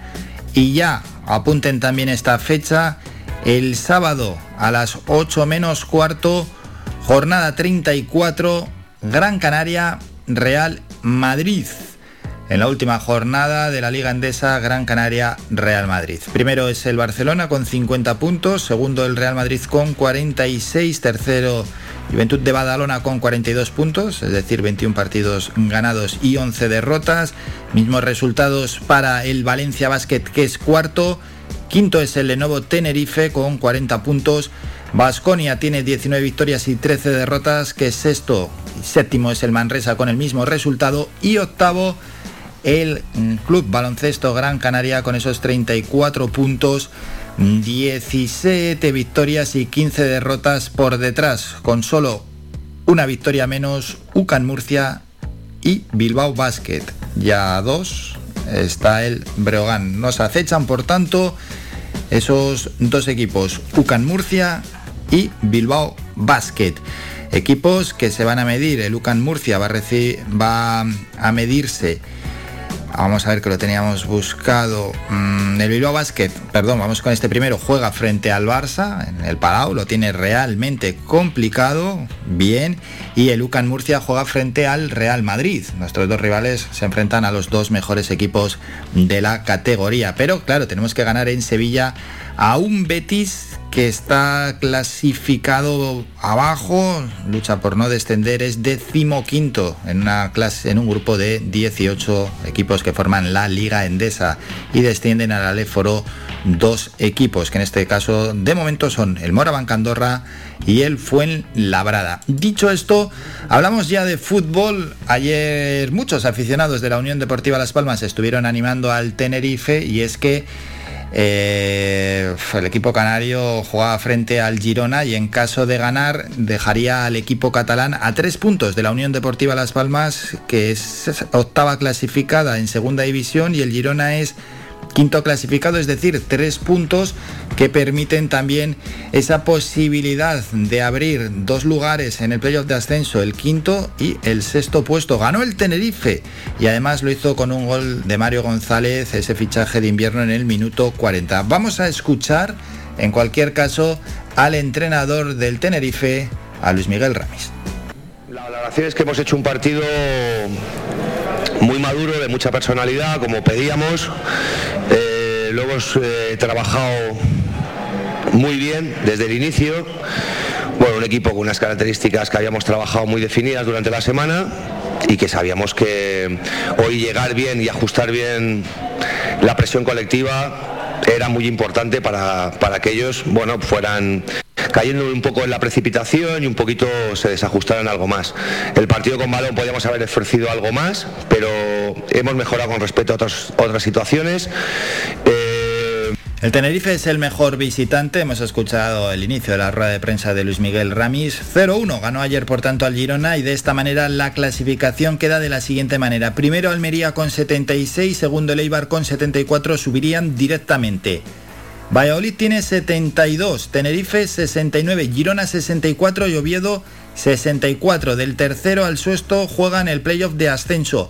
A un punto del Oviedo, séptima es la Ponferradina, está fuera y la Unión Deportiva Las Palmas está a tres puntos del Oviedo y del Girona, octavo clasificado. Quedan nueve puntos por jugarse, tres partidos.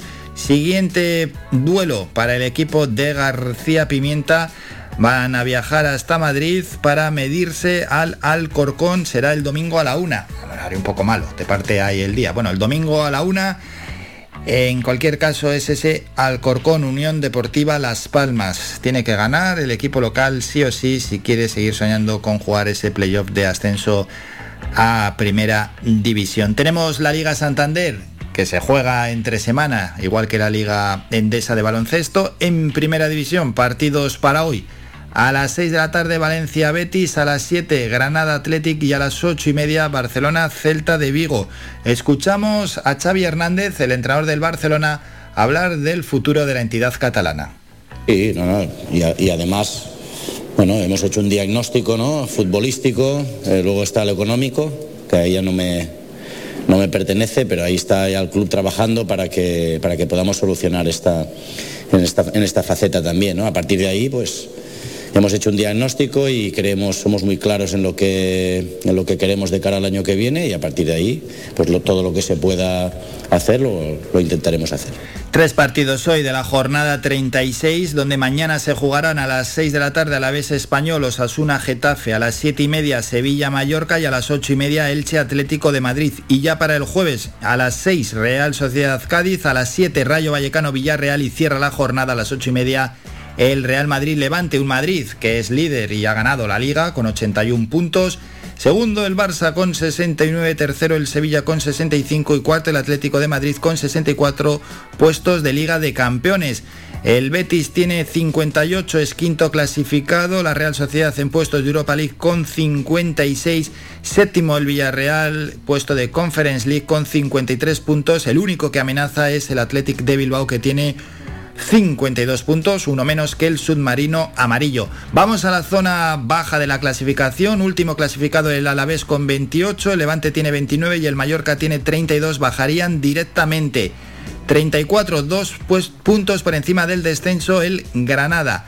Tres puntos por encima del descenso el Cádiz con 35 y los siguientes son décimo quinto el Getafe con 37 puntos y décimo cuarto el Elche con 39 puntos.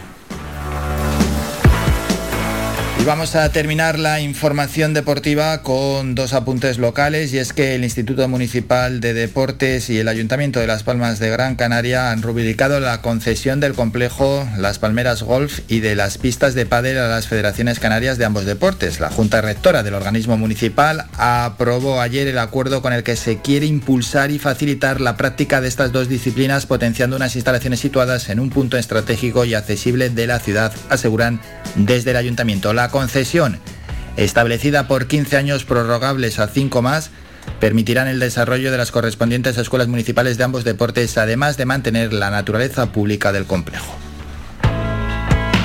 La comunicación desde el Ayuntamiento de Las Palmas de Gran Canaria y por otra parte tenemos que apuntar lo siguiente y es que también se han comunicado desde el Ayuntamiento Capitalino que las Palmas de Gran Canaria optará a la organización del Campeonato de Mountain Bike de Policías Locales de España en 2023. Esa idea tienen y es que, bueno, quiere optar a esa celebración. El Ayuntamiento Capitalino va a presentar la candidatura para acoger este evento que contará con la colaboración del Instituto Municipal de Deportes en el que sería el 25 aniversario de la competición. Pues ojalá puedan albergar esta prueba de ámbito nacional como es el Campeonato de Mountain Bike de Policías Locales para el año que viene, para el año 2023.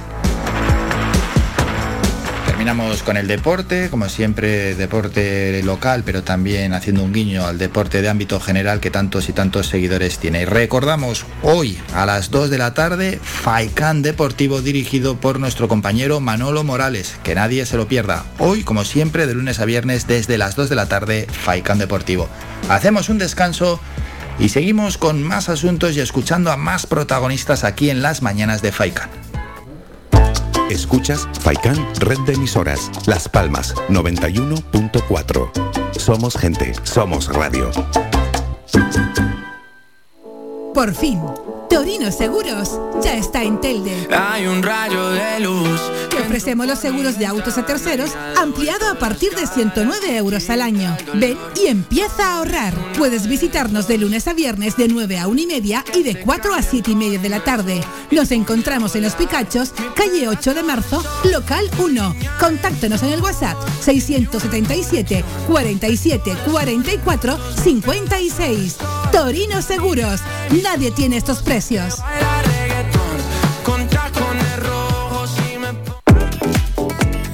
A cualquier hora y para cualquier problema, llegan los coches amarillos. Llega Desatascos Jumbo 928 230265. Desatascos domésticos industriales y de redes ayuntamientos. Vaciado de pozos, achique de agua, aljibes o por lluvias. Tratamiento de legionela. Trabajos en todo tipo de embarcaciones. 638 748 731. Limpiezas de choque y localización de arquetas ocultas. Más de 34 años sin descanso. 24 horas sin excepción. 928 230265. Pioneros en limpieza de estanques y redes heredades de agua. No contrate intermediarios. Llámenos directo y ahorre tiempo y dinero. 638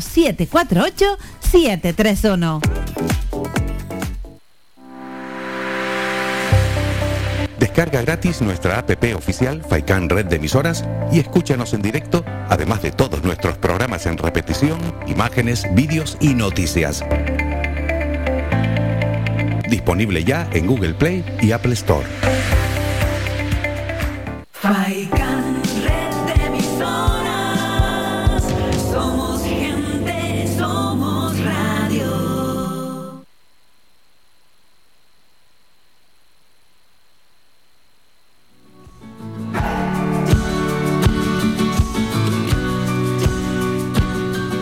Punto de ser las diez y media de la mañana, vamos al teléfono al 928 70 75 25, donde tenemos la llamada de un oyente. Hola, buenos días. Eh, Buenos días. Antes de comenzar, te doy las gracias por dejarme expresar li- en libertad. No, gracias Y a usted por llamar. Atentamente. Sí, gracias Quiero a usted por llamar. Sí, ¿cómo se llama, perdón? Mi nombre es Carmelo, ¿Y de dónde nos llama? desde Las Palmas de Gran Canaria. Adelante, Carmelo. Si lo que voy a contar a continuación es cierto, el gobierno de la ciudad de Telde debería dimitir en bloque, adelantar elecciones, pedir perdón a los ciudadanos y marcharse definitivamente del mundo de la política. ¿Cómo es posible a estas alturas de la democracia que no se permita la entrada a una emisora de radio o a cualquier otro medio, a un pleno del ayuntamiento, ni se le pase información, faltando gravemente a la Constitución española, coartando el derecho a la libertad de expresión, que es lo más grande que tenemos, con dinero público, y no pase nada? Si esto es verdad, ¿dónde está el compañerismo? Si lo saben y callan, ¿qué clase de periodistas son? Si este gobierno actual de Telde permite la explotación de suelo público, lomopollo, a un exconcejal de este municipio o familiares, si esto es cierto, ¿qué no harán por detrás? Si la alcaldesa de Telde, doña Carmen Hernández, pasa más tiempo en el Parlamento, Tenerife, que compartiendo con sus vecinos cómo lo hace, cómo cobra su sueldo, de parlamentaria o alcaldesa, o los dos. Si cobran los dos, esto es legal. ¿Quién se lo permite? ¿Quién controla esta situación? ¿Qué sucede en Olla Caldereta? ¿Es cierto que un partido denunció a la Guardia Civil por irregularidades? Un viaje a Madrid de Marta Hernández. ¿Con qué fin?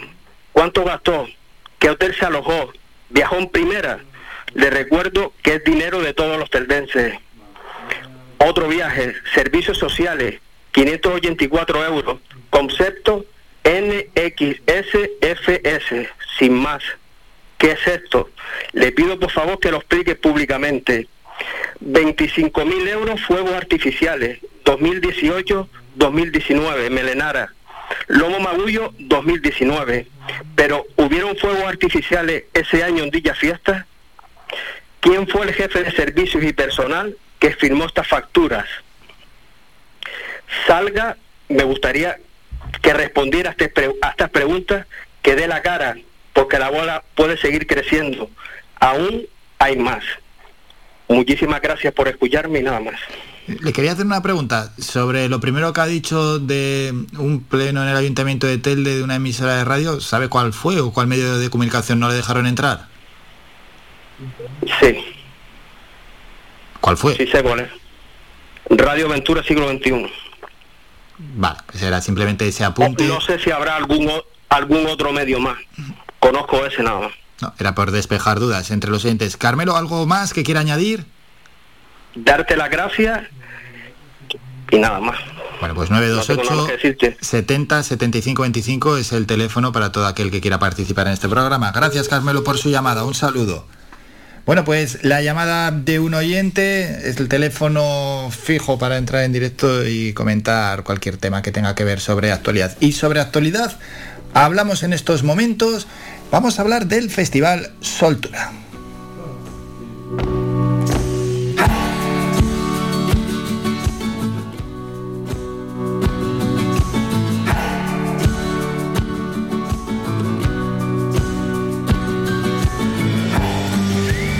Es decir, Soltura, ese festival que una sostenibilidad y cultura va a celebrar su segunda edición en Valsequillo. Es un evento impulsado por el Cabildo Gran Canario que tendrá lugar en el área recreativa El Troncón este próximo domingo y con un programa que incluye conciertos musicales de Macaco, Antílopez, Taburiente y La Jalada, entre otros artistas.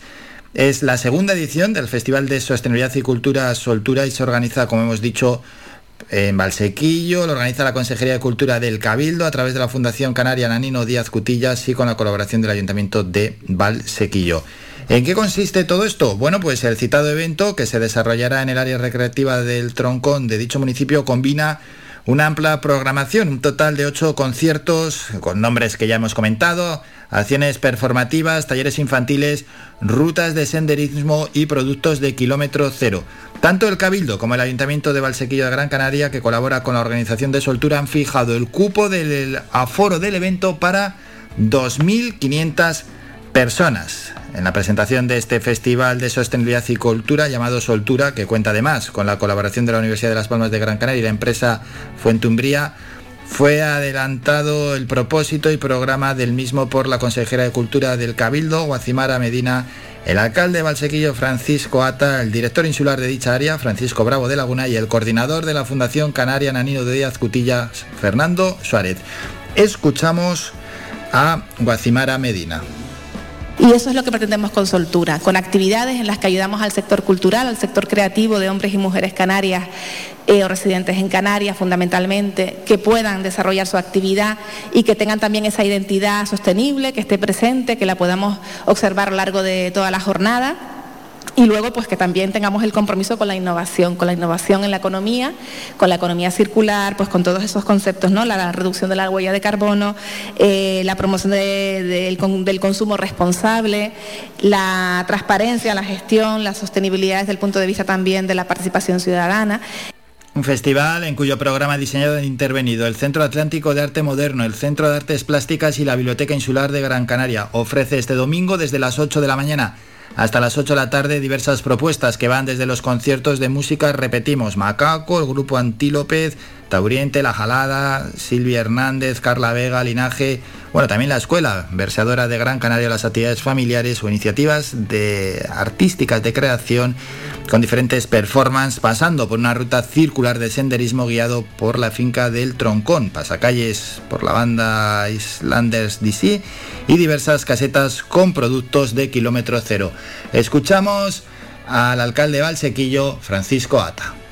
Y ahí llega este festival, el Festival Soltura, con, ese dinamismo, con, esa, con esos principios y con, con, una vocación de educación ambiental importantísimo, pero con el eje fundamental que es la cultura como elemento transversal dentro de todo este trabajo. Bueno, y las personas interesadas en acudir a Soltura deberán realizar a través de la web tureservaonline.es una reserva compra de entradas cuyo precio será de 5 euros que será reembolsado a quienes acudan al evento. El dinero recaudado de aquellas otras personas que no acudan y hayan abonado su entrada se destinará a la Fundación Canaria para la Reforestación Foresta con el objetivo de compromiso verde destinado a la finca donde se realiza el festival. Eso por una parte, cambiamos de asunto y vamos a hablar mm, del programa Nereu y cómo Las Palmas de Gran Canaria se convierte en un referente nacional de la lucha contra la pobreza infantil en la consolidación del programa Nereu que se presentó y se habló de él el pasado viernes. Y es que el alcalde de Las Palmas de Gran Canaria, Augusto Hidalgo, la ministra de Sanidad Carolina Darias, el director de la Fundación FCSAI Oscar Díaz y la presidenta del programa Nereu Naila Rodríguez presentaron el viernes la segunda fase del programa Nereu para el fomento de la actividad física y la alimentación saludable en el CIP Las Reollas, ese centro educativo en el que desde el pasado año se ha iniciado este proyecto pionero en el ámbito, en el ámbito nacional. Al acto también acudieron otras personalidades como el consejero de Sanidad del Gobierno de Canarias, Blas Trujillo, o diversas concejalas del ayuntamiento. El alcalde Augusto Hidalgo elogió la transversalidad de este proyecto cuya adhesión por parte de la ciudad se llevó a cabo el pasado 29 de junio. Está centrado en la prevención y tratamiento del sedentarismo, la obesidad infantil, la baja autoestima y problemas sociales mediante la educación y la prescripción de ejercicio físico, alimentación saludable y gestión de las emociones para niños y niñas de 6 a 12 años, canalizando también en sus familiares. Durante el acto se procedió a la ratificación del convenio de colaboración entre la Fundación CESAI y la Asociación Nereu para impulsar el proyecto tanto en la capital Gran Canaria como en otras ciudades españolas. Escuchamos al alcalde Augusto Hidalgo. Es un verdadero honor y una verdadera oportunidad para la ciudad de Las Palmas de Gran Canaria ser el proyecto piloto de una apuesta que en parte ya habían sumido las, administraciones cuando se detecta hace muchos años que eh, las rentas bajas están ligadas directamente a la obesidad infantil, es un binomio que se da en todo el mundo occidental. aquí en Canarias en particular los niveles de obesidad infantil son importantes, en la ciudad de Las Palmas de Gran Canaria no es una excepción. Y elegir un barrio como Las Reollas, de dos, más de 2.500 familias, donde esta realidad es una realidad constatable, y poder hacer un proyecto donde sumamos la educación eh, alimentaria, la nutrición, con el deporte, el ejercicio físico. Y además implicamos a las familias, a los, a los padres y a las madres en, esta, en este proyecto, es realmente innovador. Esto es realmente especial y por eso estoy convencido de que este proyecto que se inicia en este colegio, que ahora parece que vamos a poder hacerlo en un segundo colegio en la ciudad de Las Palmas de Gran Canaria, se empieza a extender por Canarias y por toda España, ¿no? Y que nosotros podemos decir con orgullo que ha sido el lugar alcalde de Las Palmas de Gran Canaria y por su parte también estuvo la ministra de Sanidad Carolina Darias señaló que el programa Nereu es un claro ejemplo de cómo alcanzar una vida sana en las etapas de infancia donde se adquieren estos hábitos. Escuchamos a la ministra de Sanidad quien estuvo en los pasados días aquí en nuestra isla. Y comienzo agradeciéndoles a todos ustedes la asistencia a esta convocatoria en el día de hoy en el ESAIP Las Reollas para dar a conocer un proyecto tremendamente ilusionante. El gobierno de España liderado por el presidente del gobierno, tiene la determinación de luchar contra la obesidad infantil. Desde luego este proyecto Nereu en el Las Reollas encara perfectamente esa determinación del gobierno de España en alianza con otras instituciones, gobierno de Canarias y Ayuntamiento de las Palmas de Gran Canaria y la comunidad educativa de este centro educativo para llevarlo a cabo.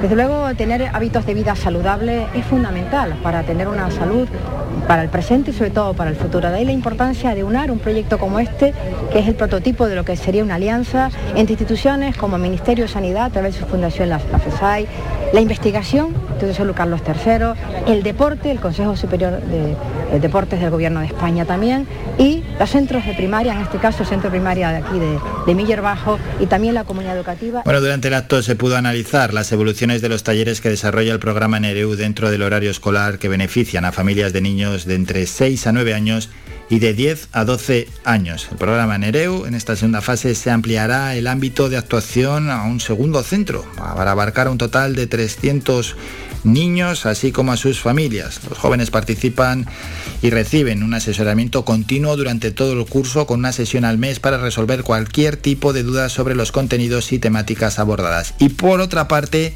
las familias también reciben un asesoramiento personalizado una vez al trimestre para que conozcan la evolución y sepan de qué modo deben implicarse para fomentar los hábitos de vida saludables. Pues es una buena iniciativa, ¿no? Ya desde muy pequeños ir inculcando esos valores, ese conocimiento y que puedan desarrollar y que además lo hagan ya de una manera que hayan asimilado esos conceptos y a lo largo de, su vida, ¿no? Sepan que, cuáles son esos hábitos saludables que sin duda alguna van a mejorar bastante la salud y la calidad de vida de estas personas. Y es que no hay más que dar, salir un poquito a la calle para ver los problemas que tenemos en torno a los hábitos saludables. Cada vez peor, ¿eh? Estamos en algunos parámetros, entre ellos, por ejemplo, mañana tenemos la sección de la salud al día, donde hablamos con nuestro experto en nutrición, Iván Tardón, y los datos que tienen que ver con la obesidad, tanto infantil como en adultos, aquí en el archipiélago, bueno, y en el resto del país, cada vez son más alarmantes. Dejamos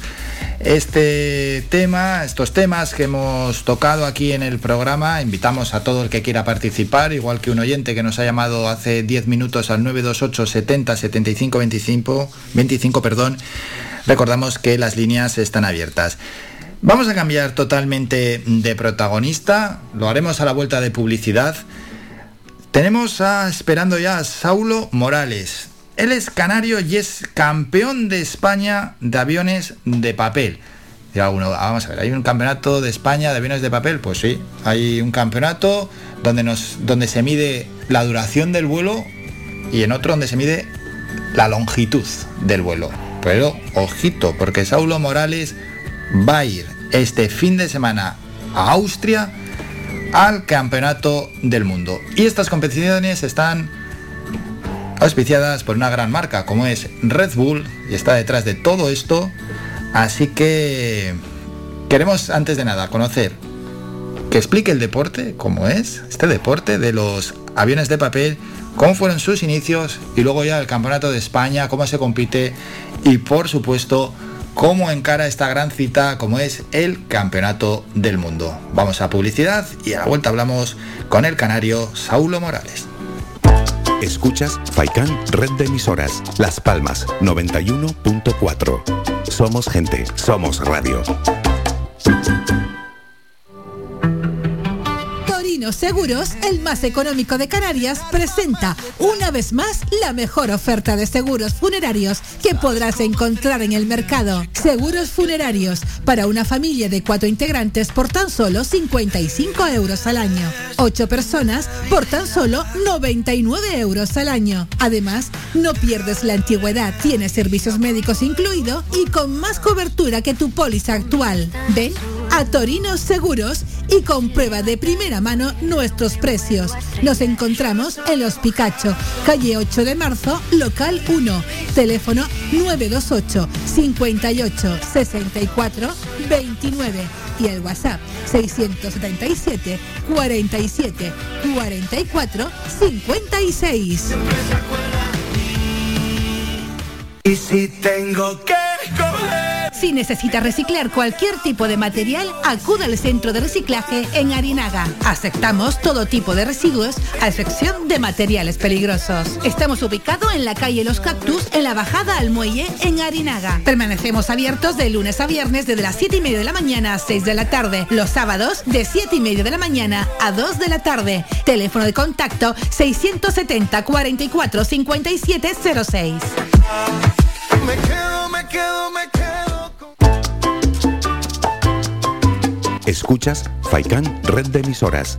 Somos gente, somos radio.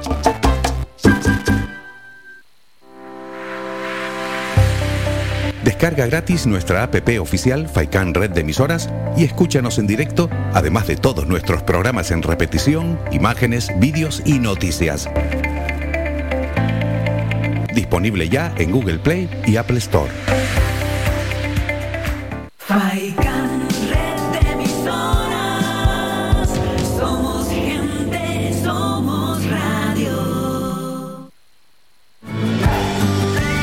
Somos la mejor información, música y entretenimiento. Las mañanas de Faikán.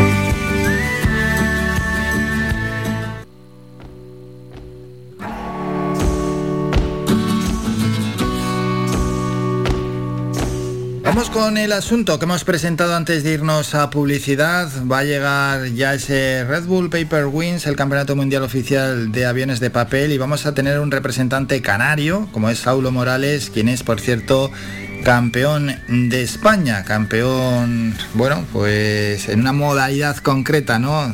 De los campeonatos de aviones de papel. Es un joven estudiante, por cierto, de ingeniería mecánica, tiene 19 años, a quien ya saludamos. Saulo, buenos días. Buenos días. ¿Qué tal? ¿Cómo estás? Muy bien, muy bien. Bueno, vamos a explicar, hay que dar a conocer antes de nada el deporte, luego como otras cosas, eh, eh, salido, ¿no? Como campeón de España, ver la previa del Campeonato del Mundo, tus inicios, etcétera. Antes de nada, queremos explicar este deporte, ¿cómo se juega? Pues es más bien una competición organizada por Red Bull ¿Mm? y se trata, son tres modalidades. Entonces, tú tienes que hacer un avión de papel, un papel específico que te dan ellos, y hay una modalidad de tiempo de vuelo, que es tirar el avión hacia arriba y a ver cuánto tiempo aguanta. Una modali- modalidad de distancia, que es a ver quién tira el avión más lejos, y luego otra de acrobacias, que es simplemente hacer acrobacias con el avión. Tiempo de vuelo, distancia y acrobacia. En la que has salido campeón de España es en tiempo de vuelo, ¿no? Exacto, sí. Bueno, qué bueno, enhorabuena, por cierto, por ser campeón de España y por, por haberte impuesto en ese certamen. Mm, un deporte que el, el material para poder realizar el avión, ¿cuándo os lo entregan? ¿En la previa? ¿Os lo dan con tiempo para que en casa podáis realizar el avión? Nos lo dan el papel específico una hora antes de empezar. Ajá, una horita antes. Pero bueno, el cómo vas a diseñarlo lo tienes más que claro, ¿no? Exacto, sí. Sí, porque esto me imagino que irás modificando. Además, bueno, eres, eh, eres estudiante de ingeniería mecánica, ya de por sí la aerodinámica, la estructura, la forma del avión, esto seguro que es algo que te interesa muchísimo y me imagino que en los últimos meses has incluso modificado un poco, ¿no? ¿Cómo es la forma del avión con el que participas?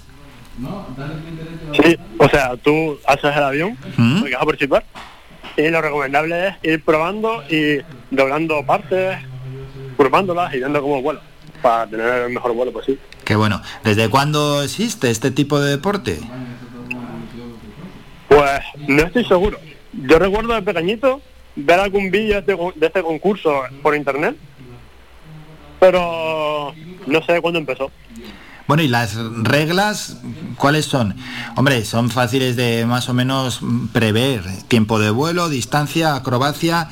Reglas básicas que tenemos en las modalidades, en la presentación del Red Bull Paper Wings. Pues el de acrobacia es bastante libre, puedes traer el papel que tú quieras y hacer lo que tú quieras. Es más bien un show. ¿Mm? El de distancia, tienes que coger el papel específico que ellos te dan. No se puede recortar nada, simplemente doblar. Y a la hora de tirar, ni saltar ni pisar la línea. Y gana el que más lejos llegue, no hay más misterio, ¿no? Exacto. Eso es, qué bueno. ¿Y el de tiempo de vuelo? También no puedes doblar el papel ni nada, tienes que usar el que ellos te dan. No, no puedes cortar el papel. ¿Ah? Solo puedes doblarlo, usar el que ellos que te dan. Y a la hora de lanzarlo hacia arriba, no puedes saltar. Tienes que estar los dos pies pegados al suelo. Vale, y el que más tiempo permanezca en el aire es el ganador.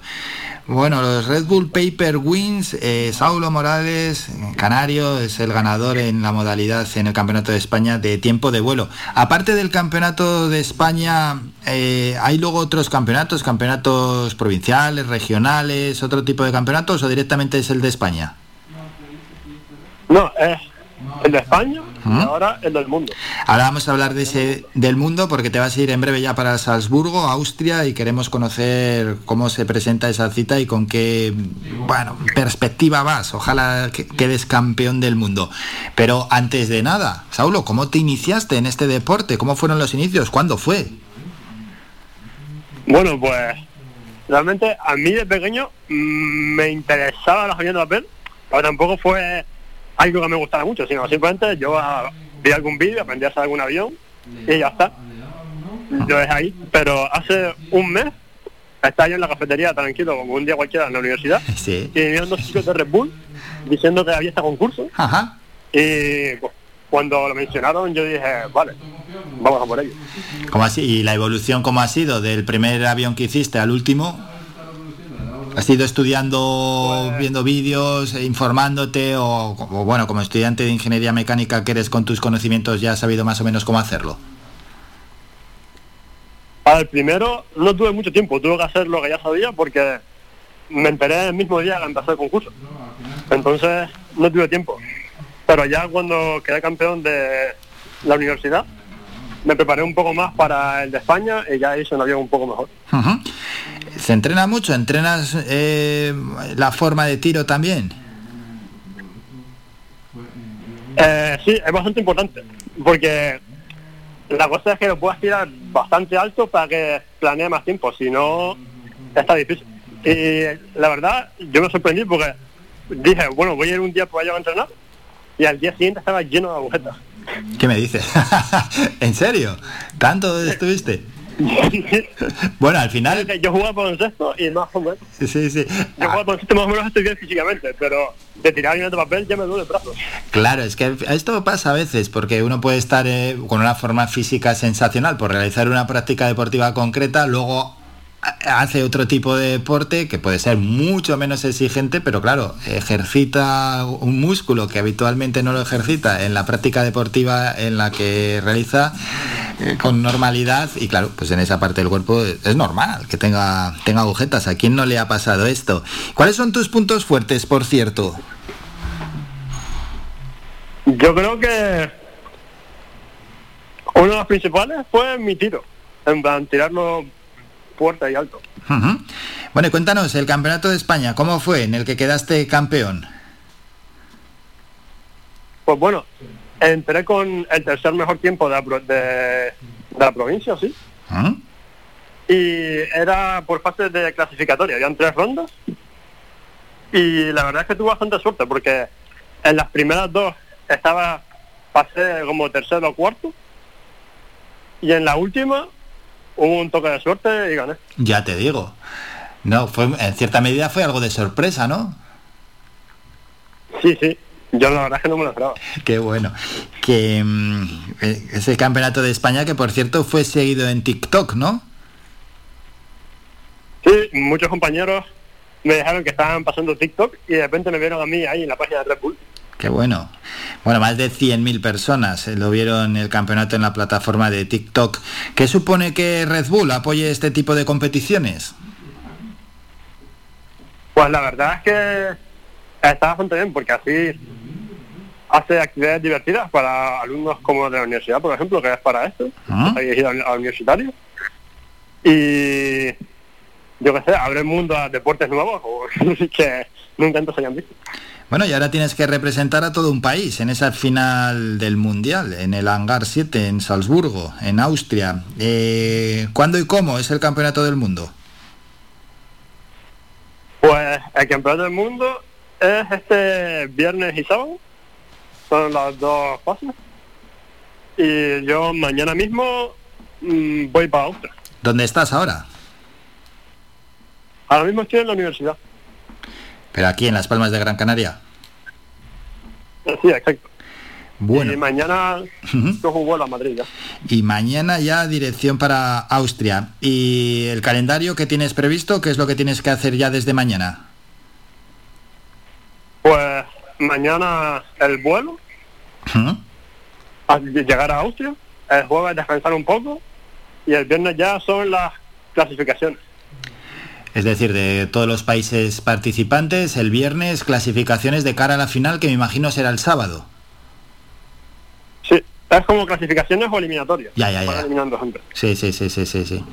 Sí, para luego ya el sábado pues ver quién es campeón del mundo. La modalidad, lógicamente, tiempo de vuelo, que para eso eres el campeón de España y representante español.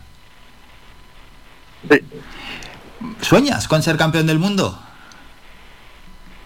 Eh, al principio no, intento no pensarlo, pero tampoco pensaba ser campeón de España y aquí estoy. Ya, que oye, que se puede dar un buen tiro y quién sabe, y campeón de España, y del mundo, perdón. Sí, Sí, si hay suerte, se conseguirá. Ojalá sea así. Y no sé si has visto ya otras competiciones, algún rival, algún otro vídeo, algo que te haya llamado la atención de todo esto. He estado mirando vídeos de el mismo campeonato, pero años anteriores, ¿Ah? para ir más o menos viendo cómo es, cómo va la gente, los tipos de aviones. Y yo creo que más o menos estoy preparado. Bien, bien. Pues a ver esa, esa competición que tal se da y nosotros la semana que viene informamos y ojalá sea de la manera más satisfactoria posible para Saulo Morales, ¿no? Este joven canario de 19 años que va a participar en el Red Bull Paper Wings, es decir, en el Campeonato Mundial Oficial de Aviones de Papel, este viernes y sábado allí en Austria, concretamente en Salzburgo. Saulo, lo dicho, que tengas muchísima suerte en este campeonato del mundo, pero sobre todo, y lo más importante es que disfrutes, que vaya todo bien, que te diviertas y si oyes, si te traes un gran resultado y más si eres campeón del mundo, mejor que mejor, pero sobre todo que disfrutes de la experiencia. Saulo, gracias por estos minutos, un saludo y a disfrutar del campeonato del mundo. Muchas gracias a ustedes. Chao. Visita nuestra página web www.radiofaikan.com y descubre las últimas noticias, entrevistas y novedades de nuestros programas, así como volver a escuchar tus programas favoritos en repetición. www.radiofaikan.com Aaron, ¿a ti qué tal se te da lo de hacer aviones de papel? No, no muy bien, ¿no? Iván ya sabes lo que hacía ahí en clase cuando era niño, pues hacía el avioncito de papel y desde atrás tiraba a ver si pegaba al profesor en la cabeza. No pegaba al profesor, pero pegaba en la pizarra. El profesor se... se al profesor no. Ah, vale, vale, vale. Yo pensé que era el profesor, a, compañeros, ¿no? A compañeros sí, a ver si les pegaba en la cabeza con el, avi- con el avioncito. Bueno, bueno, bueno, vaya dos, vaya dos. Que... mm, ¿No diste algún compañero? Algo- sí, alguna vez en la cabeza y así, alguna vez. Planeaban bien esos aviones. No tanto como para ir a un campeonato del mundo, pero bueno, tenían su diseño.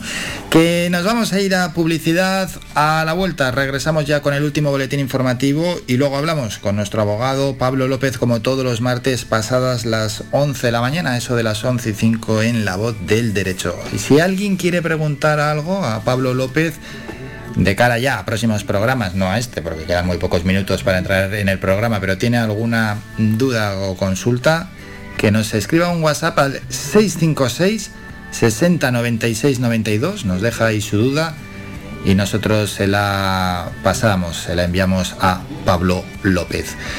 Vamos a hacer un descanso, volvemos con este boletín informativo de las 11 y luego ya hablamos con Pablo López. Faikan, red de emisoras. Somos gente, somos radio. Transfórmate para el cambio. El programa DigiNova ofrece incorporar sin coste talento innovador y creativo para mejorar la productividad y eficiencia de tu empresa. DigiNova es un programa impulsado por la Agencia Canaria de Investigación, Innovación y Sociedad de la Información y financiado por el Fondo de Ayuda a la Recuperación para la Cohesión y los Territorios de Europa Next Generation EU a través de la Fundación Universitaria de Las Palmas. Torino Seguros presenta sus macro ofertas en seguros. Seguros de hogar completo por tan solo 99 euros al año. Seguro de salud sin copago por tan solo 35 euros al mes sin perder la antigüedad. Seguro de vida desde 85 euros al año. Seguro de comercio desde 130 euros al año. Ven y empieza a ahorrar. Nos encontrarás de lunes a viernes de 9 a 1 y media y de 4 a 7 y media de la tarde en Los Picachos, calle 8 de marzo, local 1, teléfono 928 58 64 29 y WhatsApp al 677 47 44 56. Torino Seguros, empieza a ahorrar desde hoy mismo. No se lo niego y siempre le contesto que sí. Ya tengo... Y si tengo que. Si necesita reciclar cualquier tipo de material, acuda al centro de reciclaje en Arinaga. Aceptamos todo tipo de residuos, a excepción de materiales peligrosos. Estamos ubicados en la calle Los Cactus, en la bajada al muelle, en Arinaga. Permanecemos abiertos de lunes a viernes desde las 7 y media de la mañana a 6 de la tarde. Los sábados de 7 y media de la mañana a 2 de la tarde. Teléfono de contacto 670 44 57 06. Me quedo, me quedo, me quedo.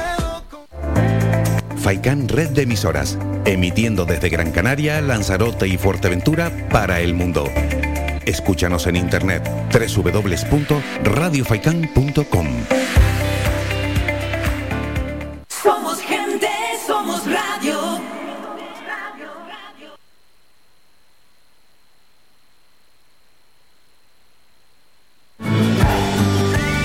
Somos la mejor información, música y entretenimiento. Las mañanas de Faikán.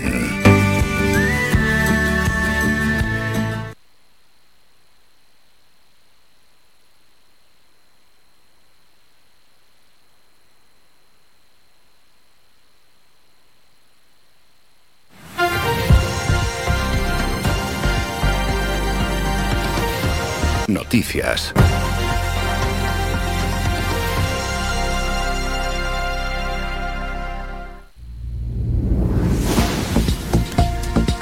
Ya para la información más cercana, información de nuestros municipios. Empezamos en Telde, donde la Concejalía de Educación del Ayuntamiento de Telde ha concluido las obras de mejora en el CEIP José Tejera de Ginamar tras una inversión de 278.000 euros que ha permitido renovar su imagen exterior. Los trabajos consistieron en la reparación de daños y en la rehabilitación de las instalaciones con el objetivo de adoptar las medidas necesarias para garantizar la seguridad de la comunidad escolar. En concreto, en este centro se reparó la fachada de los edificios de infantil y de primaria debido a desprendimientos y caída de cascotes. Se realizó un refuerzo de correas y pretiles y se impermeabilizó toda la cubierta del edificio principal.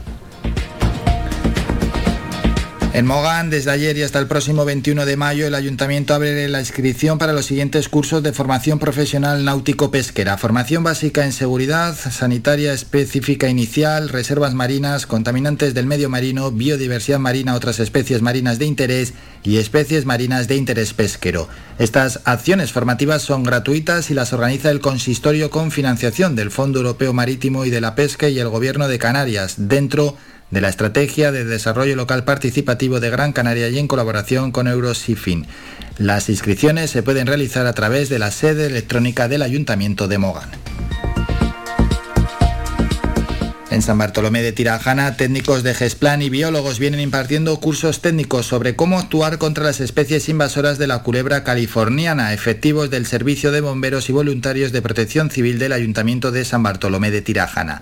La proliferación de ejemplares por la isla de Gran Canaria está generando un grave impacto en la fauna y muchas especies autóctonas corren peligro de extinguirse. Por su parte, ayer y hoy se llevaron a cabo charlas educativas y de sensibilización en torno a esta especie invasora que está poniendo en peligro la conservación de especies de reptiles de nuestra biodiversidad con el alumnado del IES Aguañac. Otro apunte, Atlántida es la banda encargada de subir al escenario del auditorio de Valleseco Doctor Juan Díaz Rodríguez el próximo sábado 14 de mayo a las 8 y media de la tarde. Por su parte, el Hospital Universitario de Gran Canaria Doctor Negrín, centro adscrito a la Consejería de Sanidad del Gobierno Regional, celebró ayer un acto conmemorativo del programa regional de trasplante cardíaco puesto en marcha en el centro hospitalario a final de 2019. Al citado acto asistieron el presidente de Canarias Ángel Víctor Torres, el consejero de Sanidad del Gobierno Regional Bras Trujillo y el director del Servicio Canario de la Salud Conrado Domínguez y el director gerente del centro hospitalario Pedro Rodríguez. Asimismo, también estuvo presente el equipo directivo del Hospital Dr. Negrín y los profesionales implicados en este programa de carácter regional.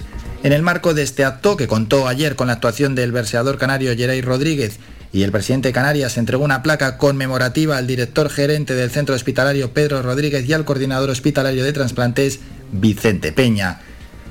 El Hospital Universitario Dr. Negrín celebra con toda la población canaria la puesta en marcha del programa de trasplante cardíaco que ha permitido realizar desde diciembre de 2019 un total de 43 trasplantes de corazón. Del número total de pacientes, 9 son mujeres y 34 hombres con una media de edad de 57 años. Y el último apunte tiene que ver con la cultura. Benito Pérez Galdós nació un 10 de mayo de 1943 en Las Palmas de Gran Canaria. Por tanto, se festeja hoy y se celebra el 179 aniversario del nacimiento del escritor canario más universal. La Casa Museo Pérez Galdós, en la calle Cano de la capital Gran Canaria, dedicará todo el día de hoy a celebrar la vida y obra este escritor gran canario. Durante toda la jornada de apertura del museo se, se regalarán libros a los visitantes y se les invitará a escribir tarjetas de felicitación. Habrá visitas de centros educativos de primaria y secundaria con fotocolo incluido. Las páginas de Facebook se convertirán en un tablón de anuncios para que autoridades y colectivos de toda índole feliciten a este Gran Canario Universal. Y la Asociación Canaria de Amigos de Galdós realizará su tradicional ofrenda floral al busto del escritor y como colofón, el director teatral Nacho Cabrera hablará de las dificultades de poner en escena las obras galdosianas. Con esta efeméride, con el 179 aniversario del nacimiento de Benito Pérez Galdós, terminamos con la información más cercana. Síguenos en nuestras redes sociales. Estamos en Facebook, Twitter e Instagram. Búscanos como Radio Faicán FM y descubre todas nuestras novedades.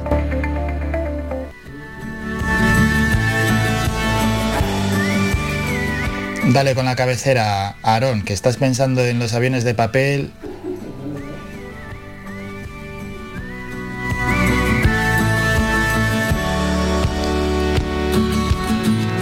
Dale, dale a la cabecera, no hay cabecera de la voz del derecho.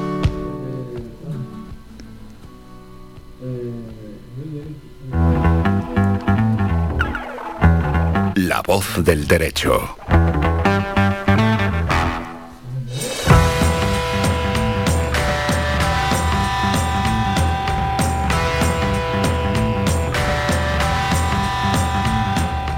Y todos los martes en La Voz del Derecho hablamos con nuestro abogado Pablo López de López y López Abogados. Pablo, buenos días. Hola, buenos días Álvaro, ¿qué tal? Realmente bien, ha pasado, parece que fue ayer cuando estabas aquí en los estudios de Radio Faicano y te tenemos a través de conversación telefónica. Ha volado la semana, pero bueno, en cualquier caso queremos hablar de nuevos temas. Eso sí, vamos a invitar antes de nada al oyente que quiera preguntar o dejar cualquier tema para el abogado Pablo López que nos escriba un WhatsApp al 656 60 96 92 y nosotros lo hacemos llegar a Pablo. Bueno, Pablo, ¿qué tema tenemos para hoy?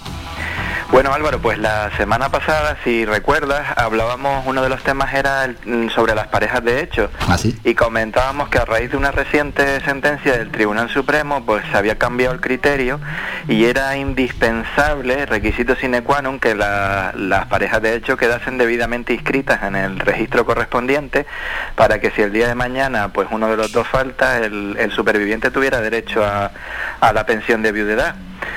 Eh, pues resulta que mm, pocos días después eh, se dictaba otra sentencia relacionada también con, con las parejas de hecho, en este caso el Tribunal Superior de Justicia de Murcia. Y quería, pues aprovechando ya que, que, estábamos con el tema un poco más fresquito, pues traerlo aquí a, a nuestra sección de esta semana. Sí, sí, sí, vamos con ello, que es realmente interesante ya conocer qué dice esa sentencia. Sí, concretamente la Sala de lo Social del Tribunal Superior de Justicia de la región de Murcia, pues estima un recurso interpuesto por una trabajadora y reconoce su derecho a disfrutar de permiso o licencia establecido en convenio colectivo en las mismas condiciones que un matrimonio. Es decir, se le reconoce el clásico permiso este que se reconoce a los, a los recién casados en, eh, cuando se, en el trabajo, ¿no? que tienen unos días de vacaciones a raíz de contraer matrimonio pues el, el, TCJ de Murcia le ha reconocido este mismo permiso a, una señora pues por, inscribirse como pareja de hecho. Eh, en este sentido, pues el, tribunal, tras resaltar la, la, obligación constitucional de los poderes públicos de promover las condiciones para que todo individuo goce de igualdad real y efectiva, el tribunal concluye que y cito que siendo la pareja de hecho legalmente constituida un nuevo modelo de familia aceptado a nivel social, es por lo que la misma debe tener efectivo amparo y protección legal. Por todo ello, la sala estima el recurso al entender que de esta forma, sin duda, se ampara la libertad y la igualdad de la persona mediante un trato idéntico, basado del mismo modo que el matrimonio en un mismo sentido y común, perdón, basado del mismo modo que el matrimonio en un mismo eh, y común vínculo afectivo y proyecto de vida, lo que vendría a integrar un nuevo modelo de familia. Eh, bueno, eh, aunque la resolución no es firme, porque cabe recurso de casación ante la sala de lo social del Tribunal Supremo, en mi opinión, Álvaro, supone un, un acercamiento de esta figura a la del matrimonio, en los mismos términos que ya estableció en su día el Tribunal Constitucional, que entendió que la pareja de hecho debe tener un trato igualitario al, al del matrimonio, equiparando así en libertades y derechos a aquellos que conviven en pareja y que no quieren contraer matrimonio, pues por razón de ideología, creencias o por la razón que sea. Bueno, pues otro apunte más ¿eh? sobre las parejas. De hecho, Pablo, la semana pasada nos hablabas en el caso de la viudedad y en este caso asemejándose aún más ¿no? a, a la figura de- del casamiento. En este caso, pues eh, viene de la región de Murcia, todavía no es una sentencia que tenga efecto o pueda ser aplicable eh, a otras comunidades, pero bueno, veremos si, si se recurre y va al Tribunal Supremo o otros eh, tribunales de justicia de, de distintas comunidades autónomas pues se siguen pronunciando en sentido similar, Lo- pero en cualquier caso ya es un primer paso y ya es eh, hacia la hacia lo que es la igualdad, ¿no? Entre entre matrimonio y pareja de hecho. Es verdad. Lo que digo, porque, porque si ya el Tribunal Constitucional ha dicho que deben tener un trato igualitario, pues pues es lo que dice lo que dice la sentencia, es un nuevo es un nuevo modelo de familia. Bueno, y esos pasos, ¿no? Que ya comentabas aquí el martes pasado que hay que realizar para ser parejas de hecho, que no son excesivamente complicados y que no llevan un tiempo ni una tarea que puedan echar para atrás a aquellas personas que quieran ser parejas de hecho, que tiene una tramitación relativamente fácil.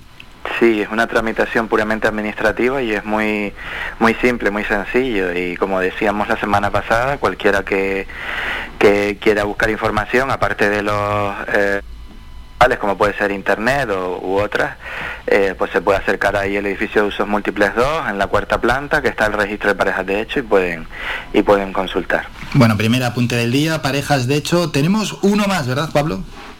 Sí, eh, este es un tema, mm, bueno, eh, novedoso y muy curioso desde el punto, por lo menos desde, el punto de vista del derecho, y es eh, qué dirían nuestros oyentes si les preguntasen si es posible reclamar indemnización por eh, sufrir un- por sufrir la contaminación del aire, vamos a decirlo así.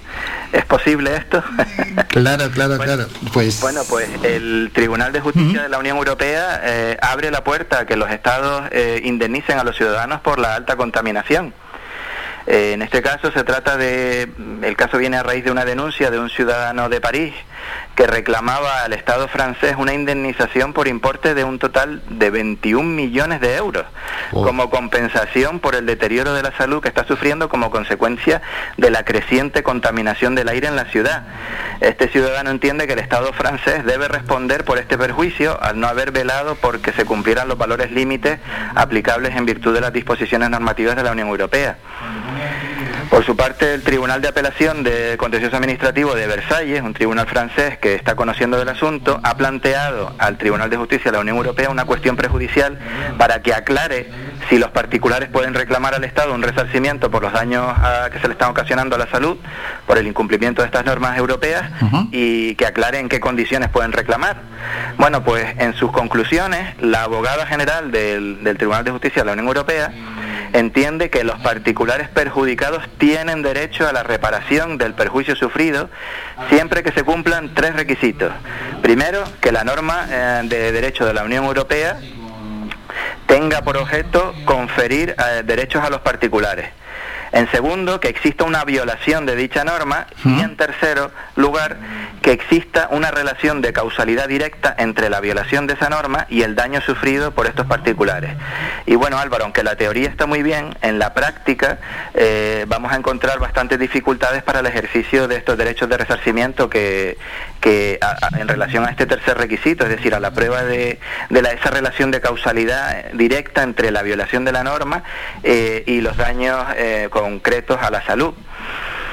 A este respecto, la abogada general del TJUE entiende que el perjudicado debe demostrar que durante un periodo suficientemente prolongado ha permanecido en un entorno en el que se hayan superado de forma re- relevante los valores, los valores límites de, que impone la Unión Europea en la calidad del aire. Además, debe acreditar el eh, que ese perjuicio está asociado directamente con la contaminación del aire, así como la relación de causalidad directa de la mencionada permanencia en el lugar donde se superó ese valores y los perjuicios alegados. Es decir, es un, es un una cantidad de pruebas o un, instrumento probatorio tan complejo, claro. porque ¿cómo, ¿cómo se puede acreditar? Primero, que yo llevo viviendo durante un tiempo prolongado en un sitio donde el aire supera los límites de contaminación permitidos. Segundo, que la enfermedad que padezco está directamente vinculada con el aire que estoy respirando, contaminado. Eh, es decir, eh, vale, tenemos derecho a reclamar, eso es verdad que lo reconoce el Tribunal de Justicia de la Unión Europea, tenemos derecho a reclamar, pero claro, demostrarlo, eso es otro cantar. Eso es complicado, sí, sí, sí, es complicado y bueno, en caso de indemnizar a esta persona y bueno, si, si muchos presentan los, la misma sintomatología o la misma enfermedad y reclaman lo mismo, no hay dinero para pagar a todos los parisinos. No, no, por supuesto, pero bueno, por lo menos eh, también te tengo que decir que es gracias a estas personas que se aventuran en, en estas reclamaciones un poco distintas, por decirlo así, cuando se sientan cuando se sientan precedentes o cuando se sientan las bases de, de lo que luego va a, ser, a constituir lo normal, ¿no? Porque si nadie hiciera algo novedoso nunca habría cosas diferentes. Entonces, bueno, vamos a ver si, si la reclamación de este ciudadano francés pues prospera y sigue adelante y, y, consigue sentar las bases de los que el día de mañana pues nos podemos aprovechar todos los demás, todos los demás ciudadanos de la Unión Europea, ¿no? Claro, y sirve también eso para que bueno los responsables intenten que las ciudades sean un poquito menos contaminadas, que estén menos contaminadas, que haya menos polución, que sean más verdes. Sabemos que se trabaja en ello, pero bueno, no siempre los resultados son muy buenos. Ahí está Álvaro, y es que las normas de la Unión Europea establecen unos límites y establecen unas, eh, unos requisitos que debe reunir eh, eh, la calidad del aire para que los ciudadanos tengan buena calidad de vida. Y, claro, muchas veces hay ciudades en las que es prácticamente, tal y como están estructuradas y tal y como está el entramado urbano, es tan difícil deshacerlo, pero hay que, hay que proponérselo y hay que poner todos los medios posibles. Eh, me estoy acordando, estoy pensando ahora, y no es por señalar a ninguna ciudad, pero me estoy acordando ahora de Madrid. ¿eh? porque hace unos años el ayuntamiento había aprobado una serie de medidas que eran, bueno, pues revolucionarias, por decirlo así, ¿eh? limitar el tráfico en el interior por dentro de la M30 y poner una serie de condiciones desde en función de lo contaminante que sean los vehículos. No sé si te recuerdas sí, sí, sí, que según entró que según entró el alcalde actual, pues las quitó y, bueno, eso es precisamente lo que, lo que no se debe hacer. Porque ya, porque lo están utilizando los diferentes candidatos ¿no? durante las últimas elecciones, en este caso a la alcaldía de Madrid, como un arma electoral. ¿no? Oye, yo tengo estas medidas que creo que son las mejores para reducir la contaminación en Madrid, pero que esas medidas son concretamente las contrarias a las que tiene, si estoy en la oposición, a las que tiene el equipo de gobierno.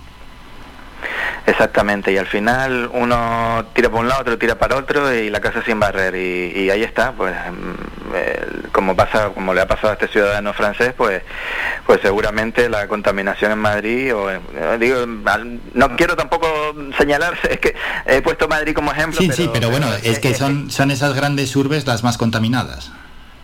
Exactamente, aquí tenemos la fortuna de, que nuestras ciudades pues casi prácticamente todas dan al mar o tenemos ah, una vinculación muy cercana con el mar y, respiramos aire más limpio, pero en esas ciudades en las que a lo mejor están más en, con un desnivel, no están tan cerca de, un mar, rodeadas de, colinas o de montañas, que no, no respiran, no tienen tanto tránsito de aire, pues y aparte el volumen de, gente que mm. vive en ellas y de coches, ¿no? Obviamente, pero, pero bueno, al final eh, lo que se trata es de remar en el mismo sentido, de que, de que, bueno, de que acciones como la de este ciudadano francés, pues también ayuden a abrir los ojos a, los dirigentes políticos y se pongan las pilas, ¿no?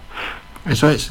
Y qué bueno, y con estos dos casos nos vamos a quedar, el de las parejas, de hecho, que ha comentado nuestro abogado Pablo López, y esa posibilidad de esa indemnización por la contaminación del aire en París. Pablo, ¿algo más que añadir? Nada más por mi parte, Álvaro, insistir en lo que decías al principio, invitar a nuestros oyentes a que nos escriban o que nos manden sus consultas o sus inquietudes y, por supuesto, de forma completamente anónima, pues intentaremos darles respuesta en esta sección. Al WhatsApp 656 60 96 92, aquí a la sección La Voz del Derecho con Pablo López de López y López Abogados. Pablo, como siempre, muchísimas gracias por estos minutos y feliz semana. Igualmente Álvaro, un fuerte abrazo. El mejor regalo que te podemos ofrecer en tu red de emisoras Faikan es mucha música, porque es el mejor relax que te ofrecemos durante el día. Bueno, pues después de escuchar ya a Pablo López, es un auténtico placer eh, escuchar a nuestro colaborador, el abogado Pablo López, todos los martes. Hacemos el último descanso, nos vamos a publicidad, volvemos para escuchar temita musical que nos tiene preparado por ahí Aarón y después terminamos con el cierre, cierre donde repasamos las noticias de ultimísima hora. Escuchas Faikan Red de Emisoras. Somos gente, somos radio. Transfórmate para el cambio. El programa DigiNova ofrece incorporar sin coste talento innovador y creativo para mejorar la productividad y eficiencia de tu empresa. DigiNova es un programa impulsado por la Agencia Canaria de Investigación, Innovación y Sociedad de la Información y financiado por el Fondo de Ayuda a la Recuperación para la Cohesión y los Territorios de Europa Next Generation EU a través de la Fundación Universitaria de Las Palmas. ¿Sabías que un 80% de las personas buscan en Internet antes de comprar? La página web es la cara más visible de cualquier empresa. ¿Aún no tienes? ¿Tienes pero quieres renovarla? No te equivoques. Pon tu proyecto en manos de profesionales y destaca sobre la competencia. En Canary Bytes diseñamos todo tipo de páginas web y aumentamos la visibilidad de tu negocio. Contáctenos en el teléfono 681 071 076 o visite nuestra página web canarybytes.com. Y si tengo que. Si necesita reciclar cualquier tipo de material, acuda al centro de reciclaje en Arinaga. Aceptamos todo tipo de residuos, a excepción de materiales peligrosos. Estamos ubicados en la calle Los Cactus, en la bajada al muelle, en Arinaga. Permanecemos abiertos de lunes a viernes desde las 7 y media de la mañana a 6 de la tarde. Los sábados de 7 y media de la mañana a 2 de la tarde. Teléfono de contacto 670 44 57 06. Me quedo, me quedo, me quedo Descarga gratis nuestra APP oficial Faikan Red de Emisoras y escúchanos en directo, además de todos nuestros programas en repetición, imágenes, vídeos y noticias. Disponible ya en Google Play y Apple Store. Somos gente, somos radio. Somos la mejor información, música y entretenimiento. Las mañanas de Faikán.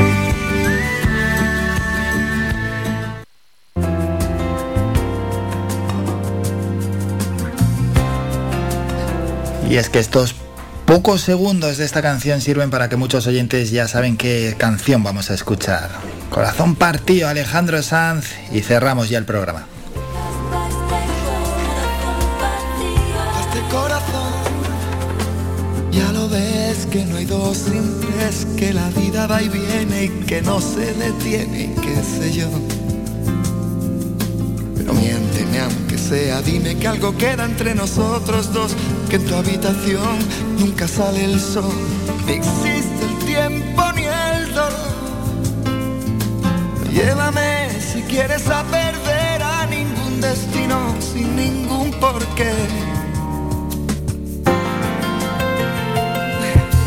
Ya lo sé, mi corazón que no ve, es corazón que no siente, corazón que te miente amor.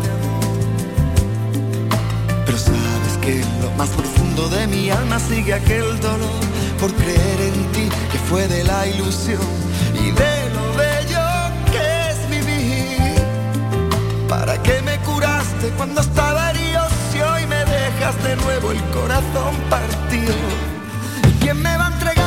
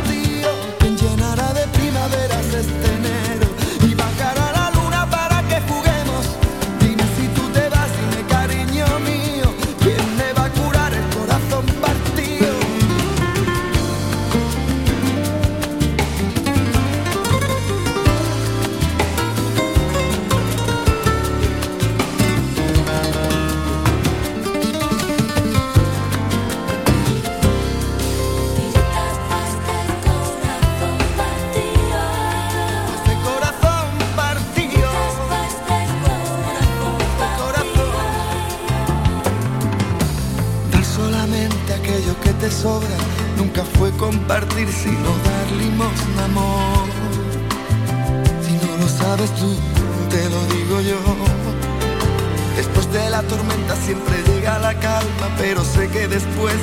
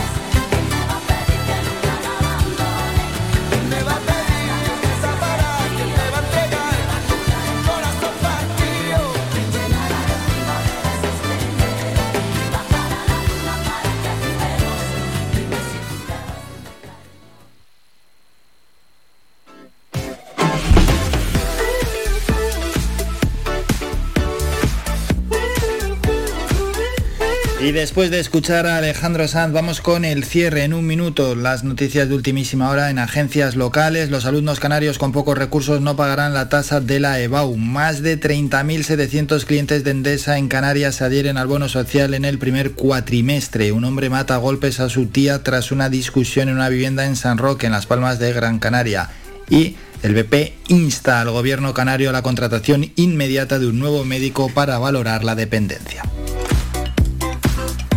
Agencias de ámbito general, el teléfono de Marlasca también fue espiado coincidiendo con el ataque con Pegasus a Sánchez y Robles. Ciudadanos denuncia a Rufián por revelar las explicaciones de la directora del CNI en la Comisión de Secretos Oficiales. Destituida Paz Esteban, directora del CNI tras el escándalo del espionaje a los independentistas catalanes. Canarias 7, detenido por matar a su tía en Las Palmas de Gran Canaria. El autor del crimen de San Roque se entregó a la policía. Otros asuntos, se enfrenta a 32 años de cárcel por abusar a diario de su hijastra menor de edad. La provincia.es, un vecino de San Roque quema a su tía en un horno tras matarla. Canarias sopesa su candidatura a sede de la Agencia Espacial Española y condenan al Servicio Canario de la Salud por la muerte de un bebé en Canarias al no practicar a tiempo la cesárea. Terminamos así el programa. Recordamos que a la una llega el doctor José Luis Vázquez y a las dos Faicán Deportivo con Manolo Morales. Por nuestra parte, esto es todo. Nos citamos ya para mañana miércoles a partir de las ocho y media, como siempre, aquí en las mañanas de Faicán. Hasta entonces, que pasen un gran día. Un saludo. Adiós, adiós.